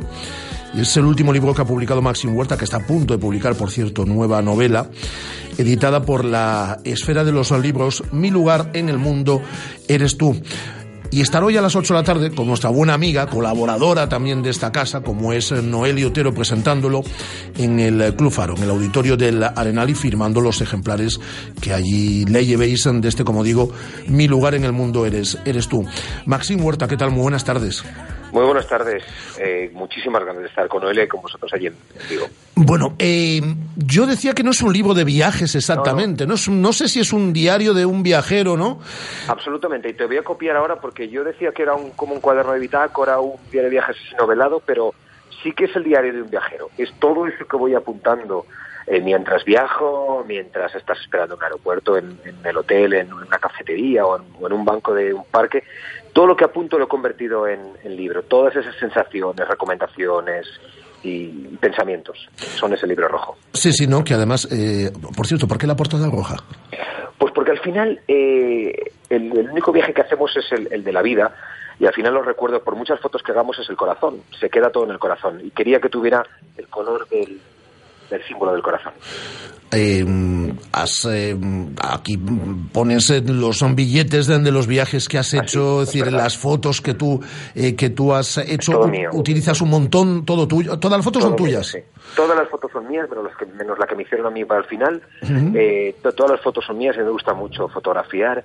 Y también esos billetes de metro son los que he utilizado, los billetes de avión, los posavasos que he cogido en una cafetería en París o, o el mapa que se ve de Nueva York es el que yo Sí. llevaba. Todo lo que aparece en el libro son mis cosas. eh, La hojita de laurel, la mitad, también todo. Un llavero, unas entradas de un teatro. Es como un collage de toda la de estos últimos viajes que he ido haciendo. Si es un collage, es un, es un libro muy del siglo XXI, ¿eh? Sí, porque todos los escritores siempre han hecho libros de viaje. Yo a mí me gusta mucho leer libros de viajes de, de grandes escritores, hasta Dickens que recorrió Italia y lo iba escribiendo. Y yo pensaba que ahora lo que tenía que hacer era un libro si hacía algo de viajes menos intenso y más visual, porque ahora es todo más mucho más visual y mucho más rápido y de pensamientos, frases, servilletas y pequeña y pequeños recuerdos en fotos. Aquí están eh, pues todas tus anotaciones y a su vez eh, un montón de citas de diferentes autores. Sí, de los autores que a mí me, me gustan, fetiches, y además autores que son referencia, que a mí me han marcado, o autores que han sido viajeros, como Mark Twain y otros tantos. Y luego Ana María Matute, que como hablo del viaje de la vida como el viaje más importante, eh, el libro empieza en la infancia y acaba en la madurez. Te desnudas ante el lector, ¿eh? Sí, eso dijo mi madre. Dice, uy, te desnudas aquí mucho, ¿eh? Dice, mis amigos también han dicho, dicen, "Bueno, es que se te ve a ti mucho. Y digo, es que claro, yo- en este libro no es una novela y yo soy el personaje principal. O sea, todo la- cuando echo de menos a alguien, cuando hago una carta, cuando tengo alguna... un- me, caigo en algún, en algún momento en alguna ciudad, también lo cuento. O sea, he decidido compartir más, abrirme más a los lectores. Me decía Noeli en el día de ayer, pregúntale a, a, a te lo voy a preguntar A ella esta tarde seguro, Eh. dice, es un libro de desamor también, y sí que lo es. Pues sí, pues me habrá coincidido en algunos periodos malos, absolutamente. Y cuando viajas, por eso es mi lugar en el mundo eres tú, es como tú te encuentres y a quién echas de menos o con quién estás. Las ciudades cambian, depende de con quién estás o a quién, eh, a, qui- a quién recuerdes. Eh, viajamos contigo también a través de diferentes eh, ciudades, eh, pero bueno, también eh, viajamos, o como, como tú decías, al, al corazón, ¿eh? No solo... Sí, de hecho las fotos, algunas son mías de, de mi infancia. De hecho aparece al principio, como yo empiezo en la infancia, porque Sí. eh, al final la sensación del libro es que lo que hay que hacer en la vida es disfrutar y el único viaje que tenemos es este, con billete de ida únicamente. Y por eso he puesto también fotos mías de en blanco y negro de estoy con mi madre en el, en el puerto o, o jugar con un balón cuando me di un pelotazo en la cara. Que tengo yo de, que he querido también compartir en este libro. En cuanto a ciudades, creo que son 14, ¿no? Las que... ¿Sabes que no las he contado? Pues espera, las voy a contar yo ahora. Pues, pero eh, pues pues, tengo que, las sé decir de memoria, pero no sé cuántas son. Sí. Sí, son 14 ciudades. Ah, Pues mira, yo te voy a... Mira, te voy a apuntar, vamos a hacer un... ¿cuál prefieres? ¿Cuál prefieres? Pues eh, yo sé cuál prefieres tú, que es, eh, que es eh, París. Yo... Sí, me he tenido que controlar, porque digo, si no me iba a quedar una guía de París y no quería redundar en el tema ni en la ciudad que para mí es como un hogar, y, y entonces he tenido que recortar mucho de París. Me dicen, te has cortado demasiado. Digo, bueno, he mostrado lo que a mí más me gusta. Mira, yo te diría ciudades que yo conozco, por ejemplo, pues a mí Londres, eh, Praga, Oporto, decir, Nueva York, no, yo no he estado en Nueva York, mira, llevo así como 15 años, siempre, todas las vacaciones digo, este año me voy a Nueva York, luego al final Pero nunca Nueva lo- York lo hemos visto en el cine. Y Nueva York cuando lo visitas eh, tienes la sensación de que ya lo has visto todo. Es un decorado de cine gigante. Eh, de- recuerdo cuando estuvimos haciendo el programa de televisión española, Destinos de Película, eh, todos son decorados de películas. Y de hecho en Nueva York, aunque no haya sido, la, La conoces. conoces. Hay una sensación de el- la boca esta que sale humo, de la de riego, eh, las escaleras de incendios, eh, las calles, todo, el cartel del taxi, todo te suena. París la conoces de memoria. De hecho, vives a caballo entre Madrid y, y París. Sí, voy y vengo, sí, porque afortunadamente pues ahora eh, me escribo mucho, hago televisión cuando surge también, pero hago mis colaboraciones y la novela próxima que saldrá en abril y me, y, y me gusta mucho escribir allí, tengo amigos y tengo también vida allí, entonces pues aprovecho para disfrutar de una ciudad que a mí me gusta mucho y que es muy incómoda y que es tremenda y que es mm, muy difícil también, pero me gusta. Mira, cinco ciudades o seis ciudades. Voy a elegir y mm, Vale. mm, dime una frase o lo que o lo primero que te pase por, por la cabeza. París, por ejemplo. Eh, París, croissant y amor. Bien. Roma. Roma para mí es la ciudad por excelencia y, y, y el nacimiento de, de las grandes ciudades. Venecia. Venecia eh, es agotadora porque como no hay coche ni moto ni nada tienes que pasear. Pero a mí me parece un auténtico decorado y una joya que se mantenga viva. Londres. Londres es la, es la fiesta, el teatro, la calle, el ruido, el bar, la caña, el follón. Buenos Aires. Buenos Aires es la nostalgia, la canción y, y mucho teatro, sobre todo y mucho libro. Nueva York. Nueva York para mí es el cine por, por excelencia y la música. Mira, una que tenemos muy cerquita de Vigo, Oporto. Pues Oporto para mí es una gran desconocida porque la gente se va mucho más a, a Lisboa. Bueno, vosotros no, claro, la tenéis más cerca. Sí, sí, pero para a Lisboa. ¿eh? Pero es verdad que al final la gente va a Lisboa y, y he decidido de Portugal poner Oporto porque para mí es un pellizco, es una ciudad que tiene mucho pellizco. Y mira, para finalizar, por ejemplo, una que sé que no te gusta mucho, que es Berlín. Pues es que no me gusta porque es fea, pero, pero luego Berlín te conquista, es una ciudad llena de cicatrices, eh, arquitectónicamente es un desastre porque la han tirado, construido y ha sido víctima de pues de desmanes y de, de guerras, claro, pero, pero sobrevive bonita y, so- y se ofrece joven y tiene una oferta cultural brutal. Yo no sé si te digo es una metáfora también, porque mm, tú has estado en tránsito, en viaje, digamos, ¿no? Has estado muchísimos años haciendo televisión, televisión diaria, que eso es agotador, tiene que ser agotador, ¿no? Estar dolor de cabeza. permanentemente expuesto. Además, lo has hecho a través de informativos, luego un programa de tanto éxito, más de una década, ¿no? Con, con Ana Rosa en las, en las mañanas. Pues en total 20 años diarios. Mira, he escuchado una cosa tuya que mm, mm, eh, merece una reflexión, ¿no? Es decir, que los dos, tres últimos años con Ana Rosa tú estabas ahí en el sofá ya, pero ya no estabas. Es decir, mm, estabas dando vueltas, ¿no? Es decir, eh, este es mi sitio, es decir, eh, estoy aportando algo yo ya ahora, ¿no? Pues no, yo, yo creía que Lo ya- fácil hubiese sido seguir allí, ¿eh? Hombre, porque y además mm, y es un, es un sueldo y perder el sueldo y de pronto arriesgar pues es complicado, pero pero me parecía deshonesto continuar y no probar nuevas experiencias y no arriesgarme y arriesgarse es bueno. Y además tenía que promocionar novela y disfruto escribiendo. Y me gusta la televisión, pero mm, quería cerrar esa etapa y cerrarla en alto y no con una sensación amarga. Entonces salí yo creo cuando tocaba salir, pero en los últimos años sí que estaba ya más fuera que dentro. Me da la impresión de que estás disfrutando más que nunca. Me da la impresión, ¿eh? es decir, estás viajando, antes no podías viajar tanto, es decir, con, No, con un programa diario. Eh, has hecho un programa, mm, te preguntaba antes a micrófono cerrado, es decir, Destinos son de película, que me parece un programa soberbio, ojalá haya segunda temporada, Gracias. tenemos que esperar un poco, ¿no? Para sí, saber- porque grabar destinos de película es muy complicado, aparte, aparte del equipo, es una semana en cada ciudad, que es un placer, porque es el mejor decorado del mundo, es la calle, pero necesitas días de sol largos porque el rodaje es muy largo y tienes que ir de un sitio a otro o caminando, porque en Venecia había que ir caminando o en barca porque no hay coche y cargando con los trastos o, o aguantando de un sitio a otro con un taxi. Y entonces tiene que ser en abril, mayo, junio, porque es cuando los días son más largos. Tenemos preparada la segunda temporada para, en cuanto den el ok, hacer maletas y volver a hablar de cine y ciudades. Ha sido un programa que ah, es muy gratificante y creo que ha sido muy bonito. Ojalá tengamos segunda temporada de Destinos de Película, es decir, sigues haciendo televisión, pero ya no de forma diaria. Esperamos esa segunda temporada de Destinos de Película. Estás viajando, has publicado este este libro, este, este libro de un viajero, ¿no? Como es Maxim Huerta, y sigues con tus novelas que han sido un éxito absolutamente todas. En abril publicas eh, la siguiente. La sexta, sí, La la, sexta. sexta novela saldrá en, en abril y No me dejes, sigue dando vueltas. De hecho, ahora ah, me, me- me han enviado el ejemplar que sale ya en Alemania también, o se vende en Argentina o, o Colombia. Y entonces es un placer saber que los libros van dando la vuelta al mundo. colaborando con diferentes medios escritos. Por eso digo que me da la impresión de que estás haciendo ahora lo que te da la gana. No sé si los 20 años anteriores también, pero ahora sí que estás haciendo lo que te da la gana. Da la impresión, por Ah, lo menos. Sabes que ahora dirijo yo. Claro. Eh, entonces decido yo y elijo a los personajes. Y es me siento un afortunado pu- pudiéndolo hacer y teniendo un montón de lectores que, que les gusta lo que escribo. Entonces yo también eh, disfruto con el trabajo yo creo que eso al final se contagia. Yo tengo la tercera edición de Mi lugar en el mundo eres tú. La, la acogida ha sido estupenda. Sí, es un libro es que que- salía a final de año, noviembre, Sí, ¿no? además no es una novela y salió, sí, hace, salió en, en. Y es, es un libro que no es una novela, pero está novelado. Y es como, yo lo que quería con el libro es que quien lo lea parezca que, que es suyo, que, re- que, re- que se reconozca cuando viaja, cuando hace la maleta, cuando va a una ciudad eh, o cuando echa de menos a alguien. Al final el amor es universal y, lo- y viajar también. Pues eh, Maxine, ha sido un placer hablar contigo. A ver si hablamos en primavera, cuando salga la, la próxima, la próxima novela.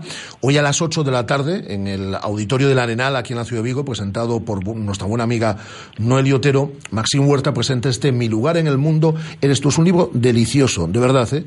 Y que la gente se acerque, que asista a la presentación y allí además Maxine a todo el que lo desee le firmará ejemplares de este, de este libro publicado por la Esfera de los Libros. Lo dicho, Maxine, un auténtico placer. Sé que viajas en un instante con destino a, a la Ciudad de Vigo, así que aquí te esperamos en la tarde del día de hoy. Un abrazo muy fuerte. Voy directo. Un abrazo. Gracias. Radio Marca, la radio del deporte. Radio Marca. Los faros LED del BMW Serie 1 te invitan a carreteras sin distracciones. Su volante deportivo M te invita a agarrarte muy fuerte. Su paquete aerodinámico M te invita a notar ese pum pum, pum pum. Porque a todo el equipamiento M Sport te invita BMW. BMW Serie 1 por 22.900 euros con acabado M Sport incluido. Estás invitado. Más información en Celtamotor, carretera de Camposancos número 115, Vigo. Este es un mensaje para los autónomos de este país. Sabemos que vuestro esfuerzo puede mover montañas, pero necesitáis espacio donde meterlas. Llévate la Nissan NV200 con la mayor capacidad de carga de la categoría al mejor precio. Gama de vehículos comerciales Nissan. Reforzamos tu esfuerzo. Nissan Innovation that excites. Rofer Vigo, carretera de Madrid 210 en Vigo, Pontevedra. Bodegas Villanueva. En 1961 comenzamos una tradición vinícola que se ha conservado y perfeccionado hasta hoy. Denominaciones de origen Rías Baixas y Ribeiro. Desde Bodegas Villanueva os presentamos nuestro Ribeiro de autor Carlos Villanueva, de vendimia seleccionada de variedades autóctonas, sabroso, fresco y estructurado. Visita nuestra tienda online en bodegasvillanueva.com. ¿Cómo me apetece un chocolate caliente? En Churrería Bretema elaboramos nuestros propios churros y patatillas. Contamos con reparto a cafetería. Estamos en las inmediaciones de La Miñoca. Fotógrafo Ángel Llanos número 12. Teléfono 986 29 67 22. Churrería Bretema. A tu servicio desde 1986. Estás escuchando Radio Marca, la radio del deporte. Radio Marca.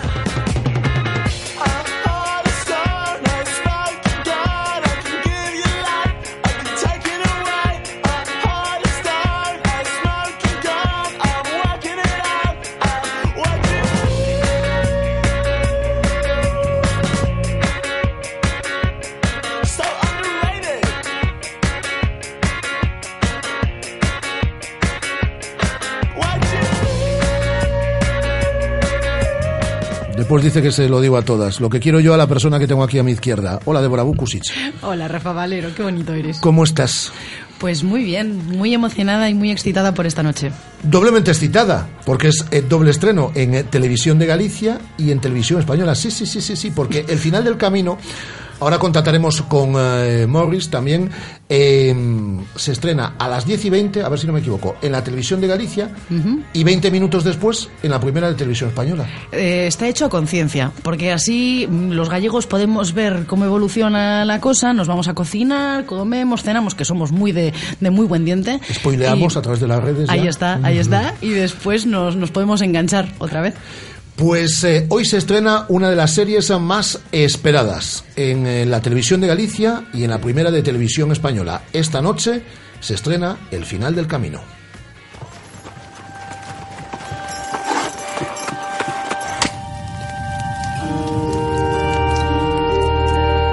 Bienvenidos a Compostela. Bienvenidos a la Jerusalén de Occidente.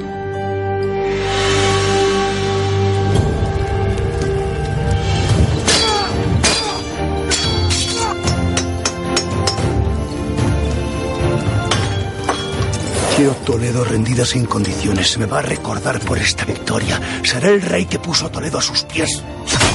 Espera a que la ciudad se entregue. entonces entonces el rey podría estar entrará. ¡Eres tú el que va a morir! Que Dios me perdone. Limpiemos Compostela de traidores.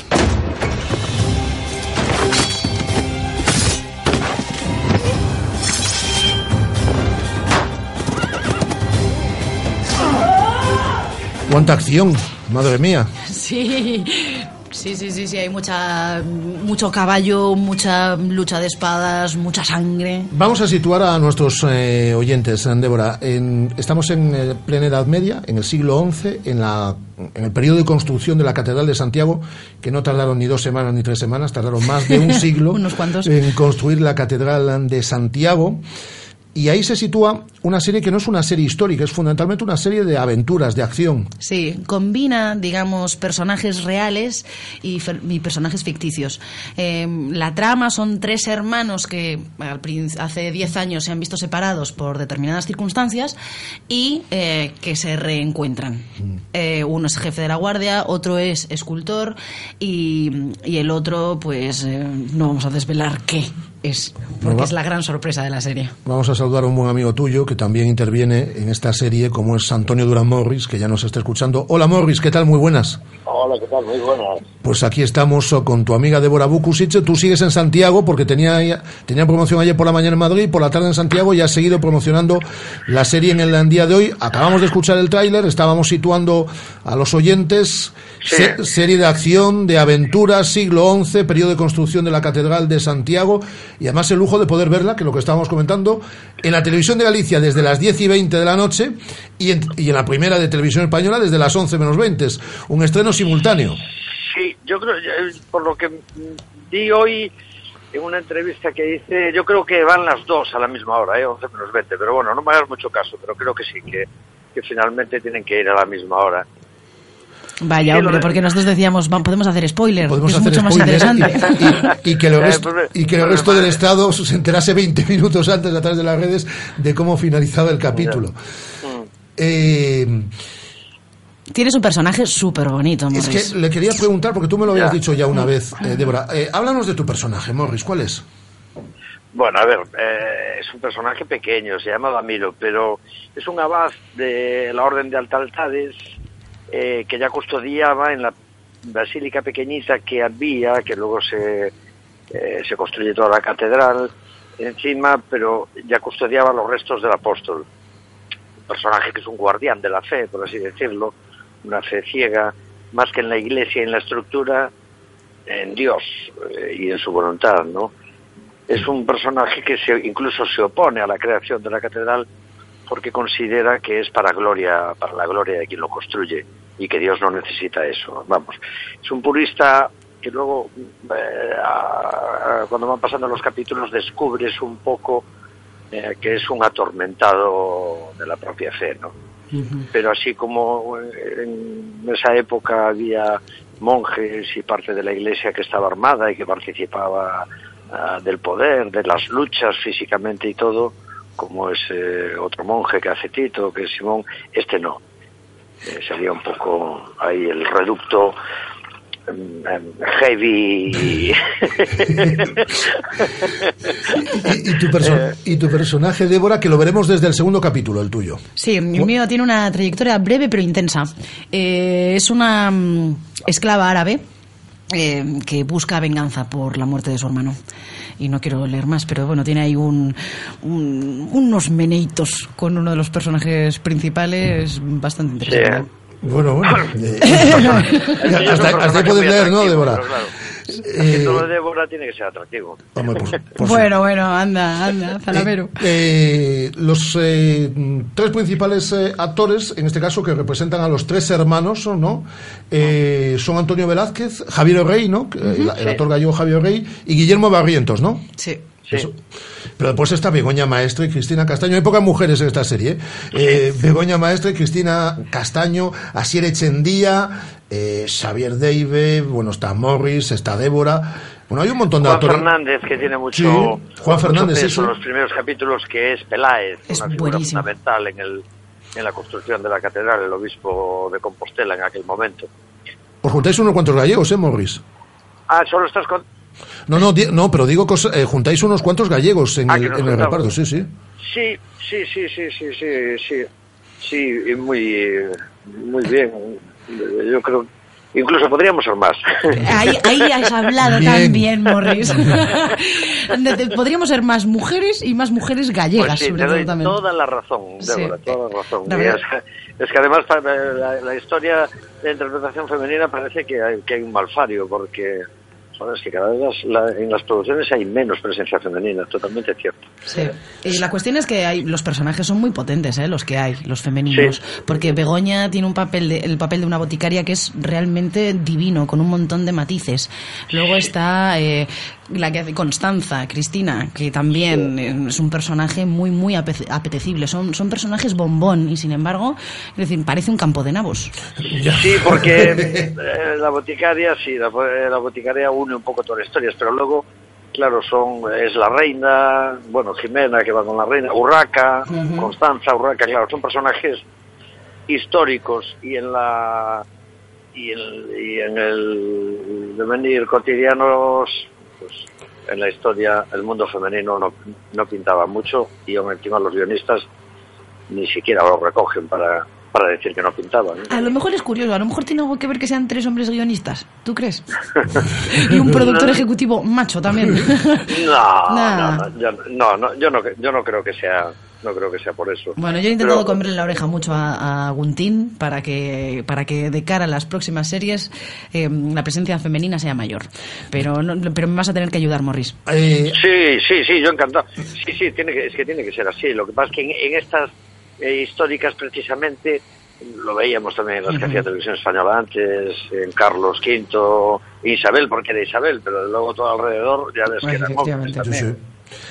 Son ocho capítulos, pero ayer eh, tú estabas en la doble presentación, en la de Madrid y en la de Santiago, Débora estaba en la presentación de, de Santiago. Yo pensé que eran ocho capítulos y que finalizaba la serie, pero ayer quedó abierta la puerta a una segunda temporada, ¿no? Yo creo que sí, que está abierta, pero pese a todo, yo supongo que sería una temporada en donde ya no existirían. Bueno, hay un monje que está en la mente de, de Esteban, que podría seguir apareciendo, y yo me imagino que Selmírez, eh, Esteban, la gente joven podría, pero ya muy mayor, no creo ni que fuesen los mismos actores. Porque esto yo creo que coge un periodo como de 30 años y la siguiente etapa a lo mejor la, la cogerían 50 años o 60 más adelante. Porque la serie intentaría contar en no muchos capítulos el proceso de la construcción, que yo no sé si fueron 200 años o algo así. Eh, Morris, estaba hablando yo ahora con, con Débora, pero lo hacíamos en privado y ahora lo traslado a, a la antena, que me parecen muy buenas estas alianzas, en este caso entre Televisión Española y Voz Audiovisual, para una eh, coproducción que vamos a ver a través de Televisión Española y de Televisión de Galicia, lo que ha hecho Netflix con El Ministerio del Tiempo, una serie en la cual tú también has intervenido, Morris. Es decir, estas alianzas a mí para la ficción me parecen estupendas. Sí, sí, yo esperemos que todo vaya bien y Para que haya trabajo desde- para todo el mundo y para que haya desde luego con las plataformas eh, estas y como Movistar y con se, se abre un mundo que- que yo la verdad me despisto, o sea, pero en estos momentos se está abriendo un mundo para el audiovisual que no nos lo imaginábamos. A ver, a ver en qué desemboca todo. Eh, por cierto, eh, ¿sigues, ¿vas a seguir con Augas Quentes?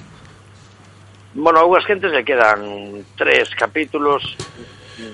No sé, no. Pero digo si va a haber otra temporada. Mm, Y a mí me da que no, pero, pero no, no tengo ni idea. No ¿Qué pu- tengo ni idea. qué- No tengo noticias de que haya otra y está acabando esta, o sea que. ¿Qué proyectos y qué proyectos tienes por ahí? Que siempre andas con mil cosas. Pues ahora tengo por estrenar dos películas, esta de Pieles con Eduardo Casanova, ¿No? producida por Alex de la Iglesia, que está en Netflix también ahí, y, y Dogs, una película que habíamos hecho aquí, y luego en algún proyectito es, no estoy, puedo estar, que sería, bueno, sería una maravilla, que se, que se rodaría en Galicia y también a nivel estatal. Y un poco, bueno, tengo buenas sensaciones de cara al... al- No has parado, al no has 17. parado nunca, Morris. No, Deja algo para los demás parar, o déjame tu pito, anda. Espérate, Débora. Eh, eh, Dé- No, si van a interpretar, ¿eh? Por favor. eh, Débora eh, también tiene ahí varios proyectos y además sigue con el teatro. Yo la vi ahí con el Sí, no, es, no país para coños que querían querían cerrar temporada, querían cerrar temporada, pero la siguen la siguen reclamando a las tres por por Galicia y por España adelante. Somos los putos. Rolling Stones. Sí, sí, sí, sí, sí. Sí, sí, yo también la vi, yo también la vi y está magnífica, es divertidísima. La verdad es Y- que ha ido creciendo un montón y estamos preparando la segunda parte. Eh, está Diana terminando de escribir el texto y empezaremos a ensayar en breve. Y eso va y eso va a la par. Cuanto menos trabajo haya femenino, más le van a dar a No es país para ¡Hombre! ¿Ves? ¿Ves? Es toda una estrategia de marketing.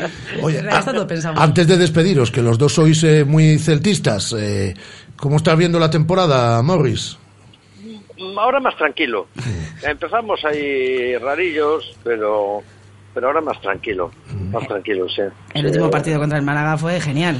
Sí, sí. Sí, sí, fue una pena, pena lo de Bilbao, fue Sí, increíble. sí, sí, sí. increíble. Pues mira, si hubiésemos ganado lo de Bilbao, estábamos ahí sextos, séptimos, ¿eh? Es que además yo creo que fue el mejor partido de la temporada o de, De- de largo. las últimas De largo, sí. temporadas. Sí, sí, sí, sí, de largo. casa. De largo. Hombre, la Copa por lo menos mañana estaremos tranquilos, con 1-4 Sí, tenemos- contra el Valencia. Y tenemos a un Aspas ahí que está iluminado, Sí, está tocado sí. por los dioses. Sí, sí, sí. no, Yo simplemente le que diría a toca- Berizzo que, que sacara un poquito más a Guidetti, ¿no? Bueno, ahora últimamente está jugando algo, Pero, ¿eh? pero Sí, el lo otro día ya jugó. enseguida. Sí. Últimamente está jugando algo y hago, además de que es un futbolista genial, extraordinario, es que aún por encima todo lo que toca este año pues eh, lo convierte en oro. Es decir, es una... Y una- tiene, aún, aún sigue teniendo gente, gente joven que tiene que explotar. Eh. Sí, fíjate, Bongondá, Radoya, Bongondá. eh, Rado- Radoya ya está explotando. y te- hay mucha gente joven ahí que aún va a dar mucho, mucho. Pues eh, seguiremos en contacto. Eh, Morris, eh, eh, me quedo aquí un instante con, con Débora y hoy estaremos pendientes esta noche de la televisión de Galicia y de televisión española de ese estreno del, del final del, del camino. Un Pues abrazo un- muy fuerte. Un abrazo muy fuerte para ti y un beso más grande aún para Hombre, claro. Bonito. Hasta pronto. Hasta luego, Morris. Un abrazo muy fuerte. Eh, pues que estaremos eh, pendientes hoy. Yo tenía la programación. lo- Vamos a ver aquí. Bueno, tú tienes que escribir como hacían los antiguos romanos las fechas en rojo para los días importantes. Eh, 22.20, 22.40 es lo que yo tengo. Pero bueno, que la gente ponga la televisión de Galicia a las 22.20. Si no empieza, empieza que luego ya elijan entre televisión de Galicia y televisión española. Bueno, yo siempre estoy muy a favor siempre de la versión original, debo, debo confesar. Pero, pero bueno, ahí ya sabemos la que original, tenemos la grandes original dobladores es la gallegos. de televisión española. Ujú. Este es el original en este caso. Pero bueno, quiero decir que ya te digo, Galicia hay dobladores estupendos. Maravillosos, Que la gente elija, voces. pero que vea la serie. efectivamente. En el cap- desde el capítulo 2 sale Débora ya, ¿eh? Y, Morris, y. Morris, y Morris ya sale en el primero. Que te queremos mucho, ya sabes. Eh, y todo lo que vayas recíproco. haciendo, mm, aquí vienes a contarlo. Y otra cosa, o sea, otro día te volvemos a invitar aquí que vengas con Nico. Estoy viendo cantidad de series, ¿eh? Estás viendo cantidad de series. Sí. Oye, ya sabes que mi sección sobre cine y series Eso. sigue en pie. eso- no le quiero hacer la competencia a Lucía, creo Eso, que podríamos ser un buen a. Lucía últimamente la tenemos un poco ocupada. Mira, es que, eh, mira, vamos, eh, nada, que, que se nos eche el tiempo encima, pero así muy rápido. Estoy viendo eh, Westworld, estoy viendo The Young Pope. The Young Pope. Sí. Acabo de ver el primer episodio esta mañana. Yo he visto los dos primeros, me está, es un disparate, pero me, pero me está gustando es que mucho. Jude Law es muy grande. Y- Westworld me está gustando mucho, voy en el capítulo quinto, pero claro, como hablaba todo el mundo tantas maravillas de Westworld, Mm. pues em, me parece muy buena, pero mm, pero vamos, esperaba un poquito más. Y he estado viendo, vamos a ver, que las tengo por aquí, pues, es que necesito. Es decir, claro, estaba viendo, es que, ¿cómo son? Bueno, ahora no, ahora no recuerdo el nombre de una serie que he estado. ah, he visto The Crown, que a mí estas cosas de las monarquías. Me está- parece muy pesada. pero no, está muy bien hecha. Está muy bien hecha, pero es muy lenta. Excesivamente lenta, Eh, desde mi punto de vista. ¿Qué más he estado? Ah, eh, eh, me he visto ya todas las eh, temporadas de. mm, Bueno, pues ahora mira, ahora me olvidé. Bueno, bueno, bueno, bueno, bueno. ¿Y qué me dices de Joaquín Larribey? Que sí, sí, que va a ser padre. No. Va a ser padre, sí, sí. Tanto la Ribeira, tanta historia, y se ha ido ahí a, a Dubái y va a ser padre. Estaba, bus- estaba buscando yo el título de la serie mientras hablaba mientras hablaba contigo y no y no lo encuentro. Fíjate tú. Lo- luego ya te la. ay, No, me, o sea, me, lo dijiste antes eh, en Petit Comité y te lo juro que, que todavía estoy intentando sobreponerme al shock. La Ribeira va a ser padre, sí, Débora, sí. Mucha la Ribeira, mucha historia, pero ha ido a Dubái y va a ser padre, en Dubái. Qué tristeza, de verdad. No sabe, lo que, fin. no, no sabe lo que se perdió. Efectivamente. El final del camino esta noche. Televisión de Galicia y Televisión Española. Cuídate mucho. Un beso. Disfruten, un besazo. Hasta luego. Radio Marca, la radio del deporte. Radio Marca. Hola José, tengo que organizar una cena y no sé dónde. Pues vete a Restaurante David, en Urzay 72, frente a la estación del AVE. Disponen de un reservado para eventos. Síguelos en Facebook y en Twitter o haz tu reserva en el 886-137-750 o en da-bit.es. Algo está pasando en Restaurante David. ¿Te lo vas a perder? Si sabes de coches, todo el mundo te pregunta que qué taller me da más confianza, que cuál es el mejor sitio para comprar un seminuevo, que dónde hay más ofertas en repuestos y revisiones. Menos mal que yo siempre respondo a todos lo mismo. Ve a Rodosa, los centros Renault Dacia de Vigo, Nigrán y Cangas. Confía en su profesionalidad, incluso si tu coche no es un Renault. Rodosa.com. Rodosa, tu concesionario Renault en Vigo, Nigán y Cangas. ¿Quién no ha soñado alguna vez con oír eso de... Confirmado, Houston. Hay vida inteligente. ¿Y que se refieran a ti? Con MediaMark puedes soñar con eso y mucho más. Porque con nuestros cursos de formación aprenderás a sacarle el máximo partido a toda tu tecnología. Y presume de inteligencia. MediaMark. ¿Soñar? No. Lo siguiente. ¿Ya has pensado en cuál será el próximo? ¿Qué belleza adornará tu plaza? ¿Un Audi? ¿Un Mercedes? ¿Un BMW? Ven, elige. Prueba 1, prueba 2, siéntelos. Los coches son pasión y en Autos Rosas haremos que tu pasión se nos contagie. En la Avenida de Madrid, después del seminario, en Vigo. Autos Rosas, 33 años de pasión nos avalan. Sponsor oficial del Real Club Celta de Vigo. Estás escuchando Radio Marca, la radio del deporte. Radio Marca.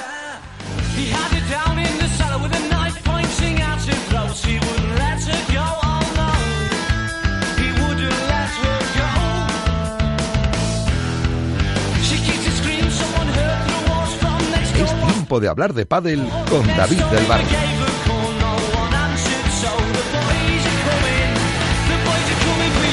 Algún día conseguiremos eh, poner las cosas en su sitio. Eh, David del Barrio viene después. Ahora es tiempo de, a ver, Clínica Sanare patrocina el tiempo de salud y bienestar en Radio Marca Vigo. Que la chica anda tantas cosas. Hola, No Carlos puede. Puego. Hola, ¿qué tal? Mira, hoy además nos trae un par de regalos a Carlos Prego. Mm, 986-436-838, 986-436-6693, 986-436-838, 986-436-6693. Tenemos dos invitaciones dobles para el Celta Alavés del próximo domingo en el Estadio de Balaidos. Dos invitaciones dobles para ese partido. ¿Qué tal de Navidades, Carlos? Pues muy bien. Porque no te veo desde el año pasado. Desde el año pasado. Otro que se fue a Italia. Suena fuerte esto, ¿eh? ¿Cómo el te, año gusta, pasado. ¿Cómo te gusta Italia? tú? Me encanta, la verdad que sí. Lo reconozco. Eh, vamos a regalarle estas entradas a los oyentes. Venga. A ver, Jorge, ¿qué tal? Muy buenas. Buenas tardes. ¿Quieres ir al fútbol, no? Sí. Mira, hoy Carlos Puego viene generoso y te regala, por el simple hecho de llamar, dos invitaciones, eh, dos invitaciones no, una invitación doble para el Celta a la vez. ¿Algo que nos quieras decir? Nada, que. Cuidadito mañana que. Sí, que va a venir Valencia y va a marcar 0-4. Hombre, por favor, por favor. Contra Las Palmas iba ganado 3-0 y, y casi nos ganan. Bueno, bueno, tranquil- tranquilidad, tranquilidad, que no cunde Sí. el pánico. Que no cunde el pánico. Si te llaman del EGM, que escucha las 24 horas del día Radio Marca Vigo, ¿vale? Muy bien. Nos quedamos con tus gracias. datos, muchas gracias. El siguiente oyente se llamaba, Estela, me dijiste, Juan Carlos. Hola, Juan Carlos, ¿qué tal? Muy buenas. Hola, ¿qué tal? Es que viene tan generoso y Carlos Puego que te regala también una invitación doble para el Celta a la vez del domingo. ¿Algo que nos quieras decir? Bueno, pues nada, eh, a ver si ganamos y nada más. Quería hacer un regalo a mi padre, anda un poco pachucho, para- con la entrada y a ver. Pues disfruta con tu, disfruta con tu padre del partido del día de, de mañana y dale un abrazo muy fuerte y cuídalo mucho. Vale, venga. Y si te llaman del EGM, eso, las 24 horas del día Radio Marca, ¿vale? Vale, gracias. Gracias, Juan Carlos. Qué generoso has venido, ¿eh? Vienes, has traído los, Reyes, Magos. Es la que- Befana. En, en Italia es la Befana. ¿La? En Italia no es Reyes Magos. ¿Qué es? El 5 de enero llega la Befana. La Befana. La Befana, que es una bruja. Una Ah, bruja es buena. verdad, sí. Y le da, le lleva dulces a los. ¿Y tú pasaste a allí los niños. Reyes? Sí, bueno, no, no, no llegué, me, me vine el 5 ya. Mm. No, no me dio tiempo, no, no cogí los caramelitos. Se nos está volviendo loca Estela. ¿Por qué? Empieza a gesticular y hacer una, una, una- hay que interpretarla. Es que está para todo, está para todo. está- la, está verdad, pa- la verdad, está para todo. Está para todo. Madre mía. ¿De qué vamos a hablar en este primer tiempo de Sanare, nuestro consultorio Sanare del, del año? Por cierto, Antón de Vicente antes eh, nos daba la enhorabuena por poner un tema de Fénix. Eh, se lo daba a Estela, que es quien elegía el, el tema. ¿De qué vamos a hablar, Carlos? Pues mira, vamos a hablar de, de esos deportistas élite y no élite que, que por desgracia han sufrido alguna vez la, o están sufriendo la, la lesión del ligamento cruzado, una rotura del ligamento cruzado. Y vamos a hablar de un test que utilizamos los fisioterapeutas y que eh, con ayuda ellos y bien hecha y con unas pautas determinadas lo pueden llegar a hacer también, que es un test que se utiliza para ver la fiabilidad o, o la diferencia entre la pierna afecta, en este caso la pierna lesionada del, del ligamento cruzado y la pierna mm, sana, ¿no? Entonces, esto se, llama, es un hop test, es la definición que tiene. Eh, es una batería de cuatro pruebas que se, que se suelen hacer y se hacen a partir del cuarto mes después de la intervención quirúrgica, ¿no? ¿A partir del? Cuarto mes. Cuarto mes. Eh, se suele decir que, bueno, se suele dar que el deportista a, a los seis meses ya tiene el alta deportiva para volver a realizar sus, sus actividades y estas actividades la podemos a- realizar eso a partir de- del cuarto mes. Ya te digo, son cuatro pruebas. Eh, ¿En qué consisten? Mm, La primera, la single hop test. Esto se realiza eh, a una pierna, a la pata coja, por así decirlo, y se realiza una, un salto y se mide eh, la distancia que se mide con ese salto hacia adelante. Después, la segunda prueba sería el triple hop test, que sería hacer tres saltos seguidos y medir la distancia de esos tres saltos seguidos. El crossover, que sería hacer tres saltos pero cruzados de lado a lado. Y por último sería el time hop test, que se trataría de eh, medir el tiempo que tarda en realizar eh, 6 metros en saltos continuos. ¿vale? ¿Cómo se realizan? Eh, siempre se realizan con las dos piernas, evidentemente, porque lo que nos interesa es sacar un índice. Empezaremos siempre realiza- realizando la prueba con la pierna derecha, o pierna derecha, con la pierna no afecta, con la pierna sana, y, eh, y después, posteriormente, lo realizaremos con la pierna lesionada. Se trata de hacer tres repeticiones de cada vez con cada pierna, y después sacaríamos eh, lo, que se lo que se dice el índice eh, de simetría, que es lo que nos va a dar la, la valoración. Eh, ¿Cómo se saca este índice de simetría? Pues muy fácil, es muy sencillo. Simplemente cogemos, hacemos una media de los tres saltos por cada pierna, o sea, de las tres, de las tres Ks, eh, y después multiplicamos por un, un 100% para sacar el porcentaje. Si este porcentaje está entre el, 90 entre el 85 y el 110%, consideramos que esa pierna está ya apta para la realización de, de deporte, de la actividad física otra vez. Si está A por partir del debajo, 85. entre, si está entre 85 y 85 y 110. Eh, esa, esa pierna consideramos que ya está hábil y ya está apta para la, reeducación otra vez y la actividad deportiva. Si está por debajo, pues eh, tendremos que seguir haciéndolo, pues eh, la rehabilitación o el refortalecimiento que requiera que requiera el fisioterapeuta. Ya te digo, es una prueba que nosotros los fisioterapeutas lo, lo tenemos como, como medidor, se suele utilizar para eso, para medir y, y valorar, pero eh, pues una persona con, en compañía de otra persona eh, puede, puede realizarla. La preparación es muy sencilla, simplemente se trata de poner ¿Es una fiable? línea. Sí, sí, se puede decir que es fiable. No es fiable, o sea, no te da un... un- No es científico. no, no, no, eh, sí, pero no te da una certeza de un 100%, ¿no? O sea, no te quita de que va, estoy entre el 85 y 110 y por circunstancias pues vuelves al deporte y vuelves a tener, por desgracia, otra fractura o una rotura, ¿no? Pero bueno, eso, eso como en todo tipo de lesiones. Siempre tienes ese porcentaje de, de, de incontrolable, incontrol- incontrolable, ¿no? Que, ¿no? que no puedes medir, que te puede pasar. Eh, la realización, o sea, la preparación es muy sencilla. Eh, simplemente se, se trazará una línea de 6 metros, eh, paralelamente otra línea de 6 metros, y eh, el pie se tiene que colocar siempre detrás de la línea eh, y se medirá hasta el talón, ¿vale? El salto que demos, los saltos que demos, tenemos que estar manteniendo tres segundos por lo menos durante ese tiempo sin apoyar otra extremidad y los saltos siempre se realizarán con las manos en las caderas antes, durante y después, ¿vale? Son para que darle un poquito más de, de fiabilidad a lo que a lo que es la prueba.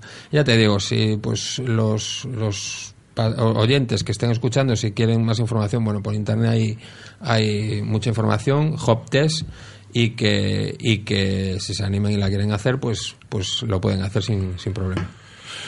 Pues lo que aprendemos, este, este- el profesor no, Carlos Prego no. es un auténtico científico, es una cosa. Nada, nada, que va. Aquí ayudan mucho los libros también, el Bueno, repaso. Has eh, vuelto a sanar y te has encontrado con... Me ha agobiado. Venía yo con la calma, con la tranquilidad. Hombre, claro, te vas de, con- te vas de vacaciones, con- eh, con tal, te, vas de vacaciones y el paciente requiere de tu presencia. Ay, Dios mío. Y llegas allí y ves tanta muchedumbre. Y dices, tu madre, me vuelvo para Italia. Eh, ¿Vuelve mucho la gente al fisio después de, de las, eh, de las navidades? Eh, Ay, es- nunca te lo he preguntado, pero es una pregunta que te voy a... Épocas. eh, que, sí, que te la voy a lanzar y si quieres hablamos de ello la semana que viene. Si hay una época en el año en la cual se requiera eh, la ayuda del, del fisio especialmente. ¿Te lo contesto ahora o lo dejamos para la semana No, que viene? lo puedes contestar ahora porque yo no me quiero quedar con incertidumbre porque los oyentes tampoco, pero lo podemos Es desarrollar muy, la semana es- que es muy variable, es muy variable. Sí que es cierto que por temas eh, climatológicos el invierno, aunque este invierno está siendo atípico total, que es Mira, más primavera que mira otra por la cosa. ventana. En invierno siempre temas musculares, lesiones y todo esto siempre tiene una incidencia mayor que Así que de enero a marzo, en a priori, enero febrero serían meses de Sí, sí, suelen más ser, pacientes. suelen ser picos, sí, suelen ser picos. Además, pues las nuevas propuestas, ¿no? De los nuevos deseos, estos de empiezo con el gimnasio, tal, no sé qué, pues eso Y se también escala en el gimnasio el segundo día y tiene que ir conlleva, fisio. conlleva más, más lesiones y tal. Y después en verano, pues porque el clima y la gente de vacaciones nunca se lesiona. Un clásico. Empiezo con el gimnasio, después de tres semanas dándolo todo en, la- en las navidades, se mete cinco horas en el gimnasio, Se aburre a las tres semanas. se aburre las tres semanas, se revienta por todos los sitios y tiene que estar un mes en el fisio. Y entonces decimos, bueno, dos meses antes de verano, para la operación bikini, me vuelvo a apuntar. es siempre así. Hasta la semana que viene, Hasta Carlos la semana Prego. que viene. Y ya sabéis, Sanare, pero es una cosa, vamos a decir, mano de santo. Según las últimas estadísticas, el 80% de la población sufre o ha sufrido dolor de espalda y más de un 25% padece y sufre de hombro doloroso. Seguro que no han venido a nuestra clínica. Clínica de Fisioterapia y Osteopatía Sanare, la mejor receta para los dolores de espalda y hombro. Clínica de Fisioterapia y Osteopatía Sanare. Visítanos en María Verdiales 37 o llama al teléfono 886 11 53 61.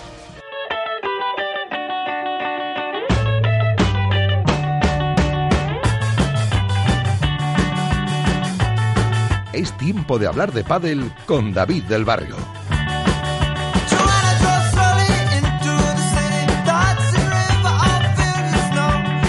Y los últimos siete minutos son del programa del día de hoy, con un beso incluido que le manda su amigo Carlos Aprego, son para mi amigo David del Barrio y para todo el deporte del pádel. Hola David, ¿qué tal? Muy buenas.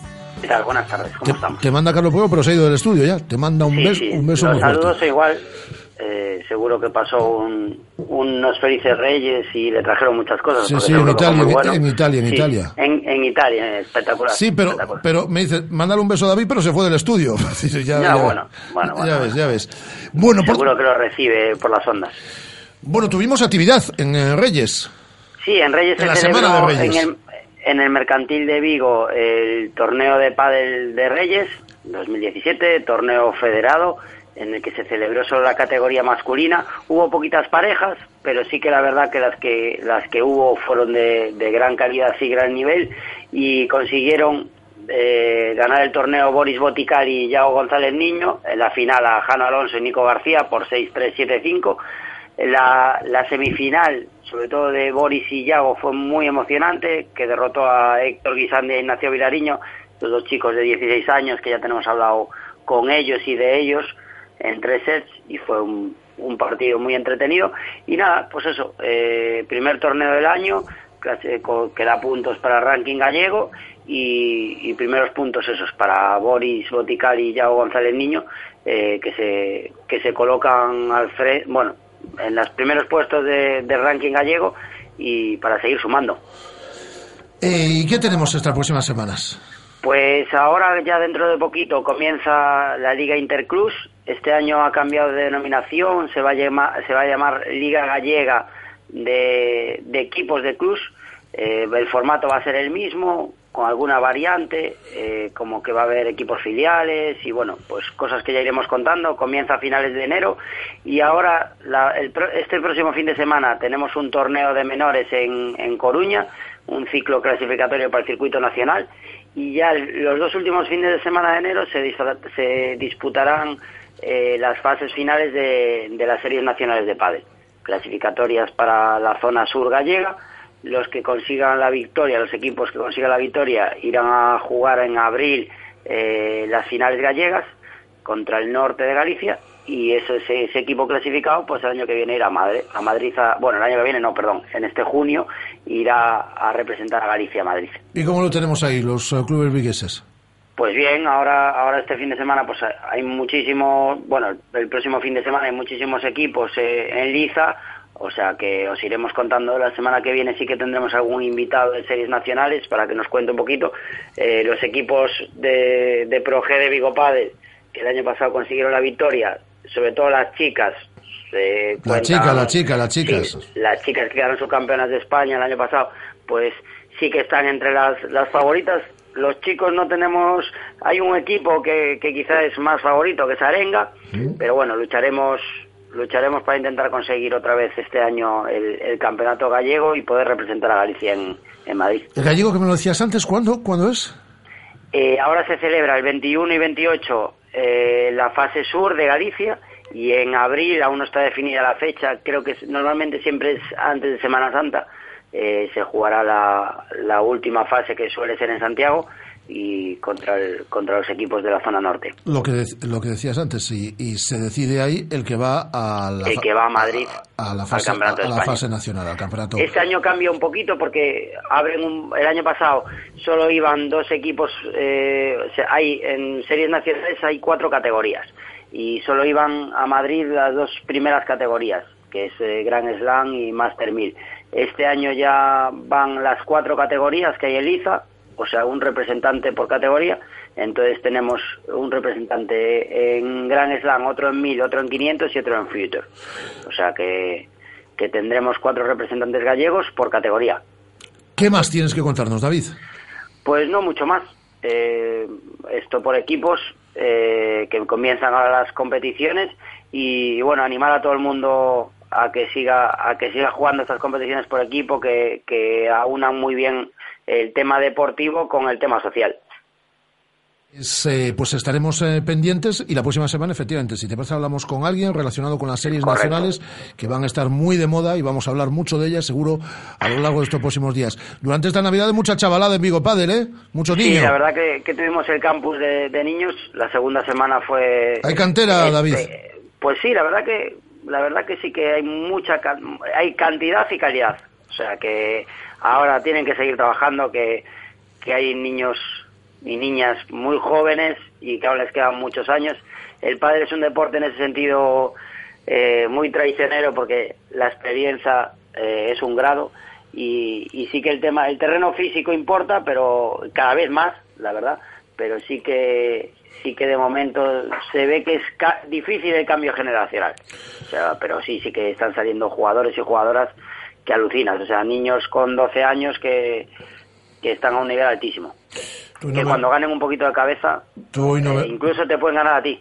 Eso ya lo veo más complicado, David, porque tú hoy no, no me viste, tú me entrenaste hoy como un titán, pero en los 10-15 minutos ahí que me dejaste solo lo di todo en la pista. Espectacular, no, no, ¿eh? se te escucha, se escuchaba, ¿eh? Soberbio. Se escuchaban, se escuchaban los gritos de fondo. Se- se- salió, salió Fredo entusiasmado, una cosa... Sí, sí, decir, Sí, sí, se bueno, escuchaban ahí ese partido, esa pachanga mañanera, Pro- se escuchaban los gritos de la gente coreando tu nombre. Quien quiera asistir, prometo repetir el miércoles que viene.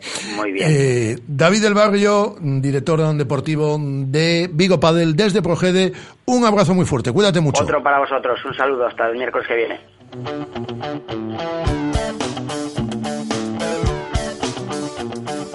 Take this pink ribbon off my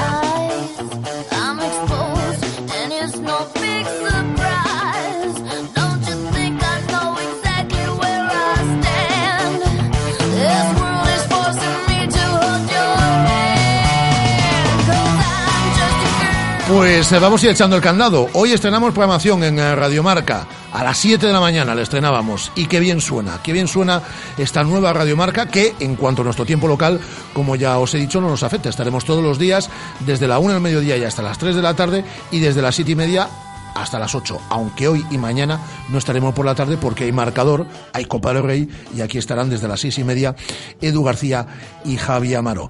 Hasta mañana Estela, un saludo a Guada que nos estará escuchando posiblemente, mm, recuperándose de sus amigdalitis y aquí volveremos mañana desde la una del mediodía con cantidad de cosas y con alguna sorpresa que tenemos eh, preparada. Pero como siempre, como siempre, la radio sigue. Un placer. Adiós. Go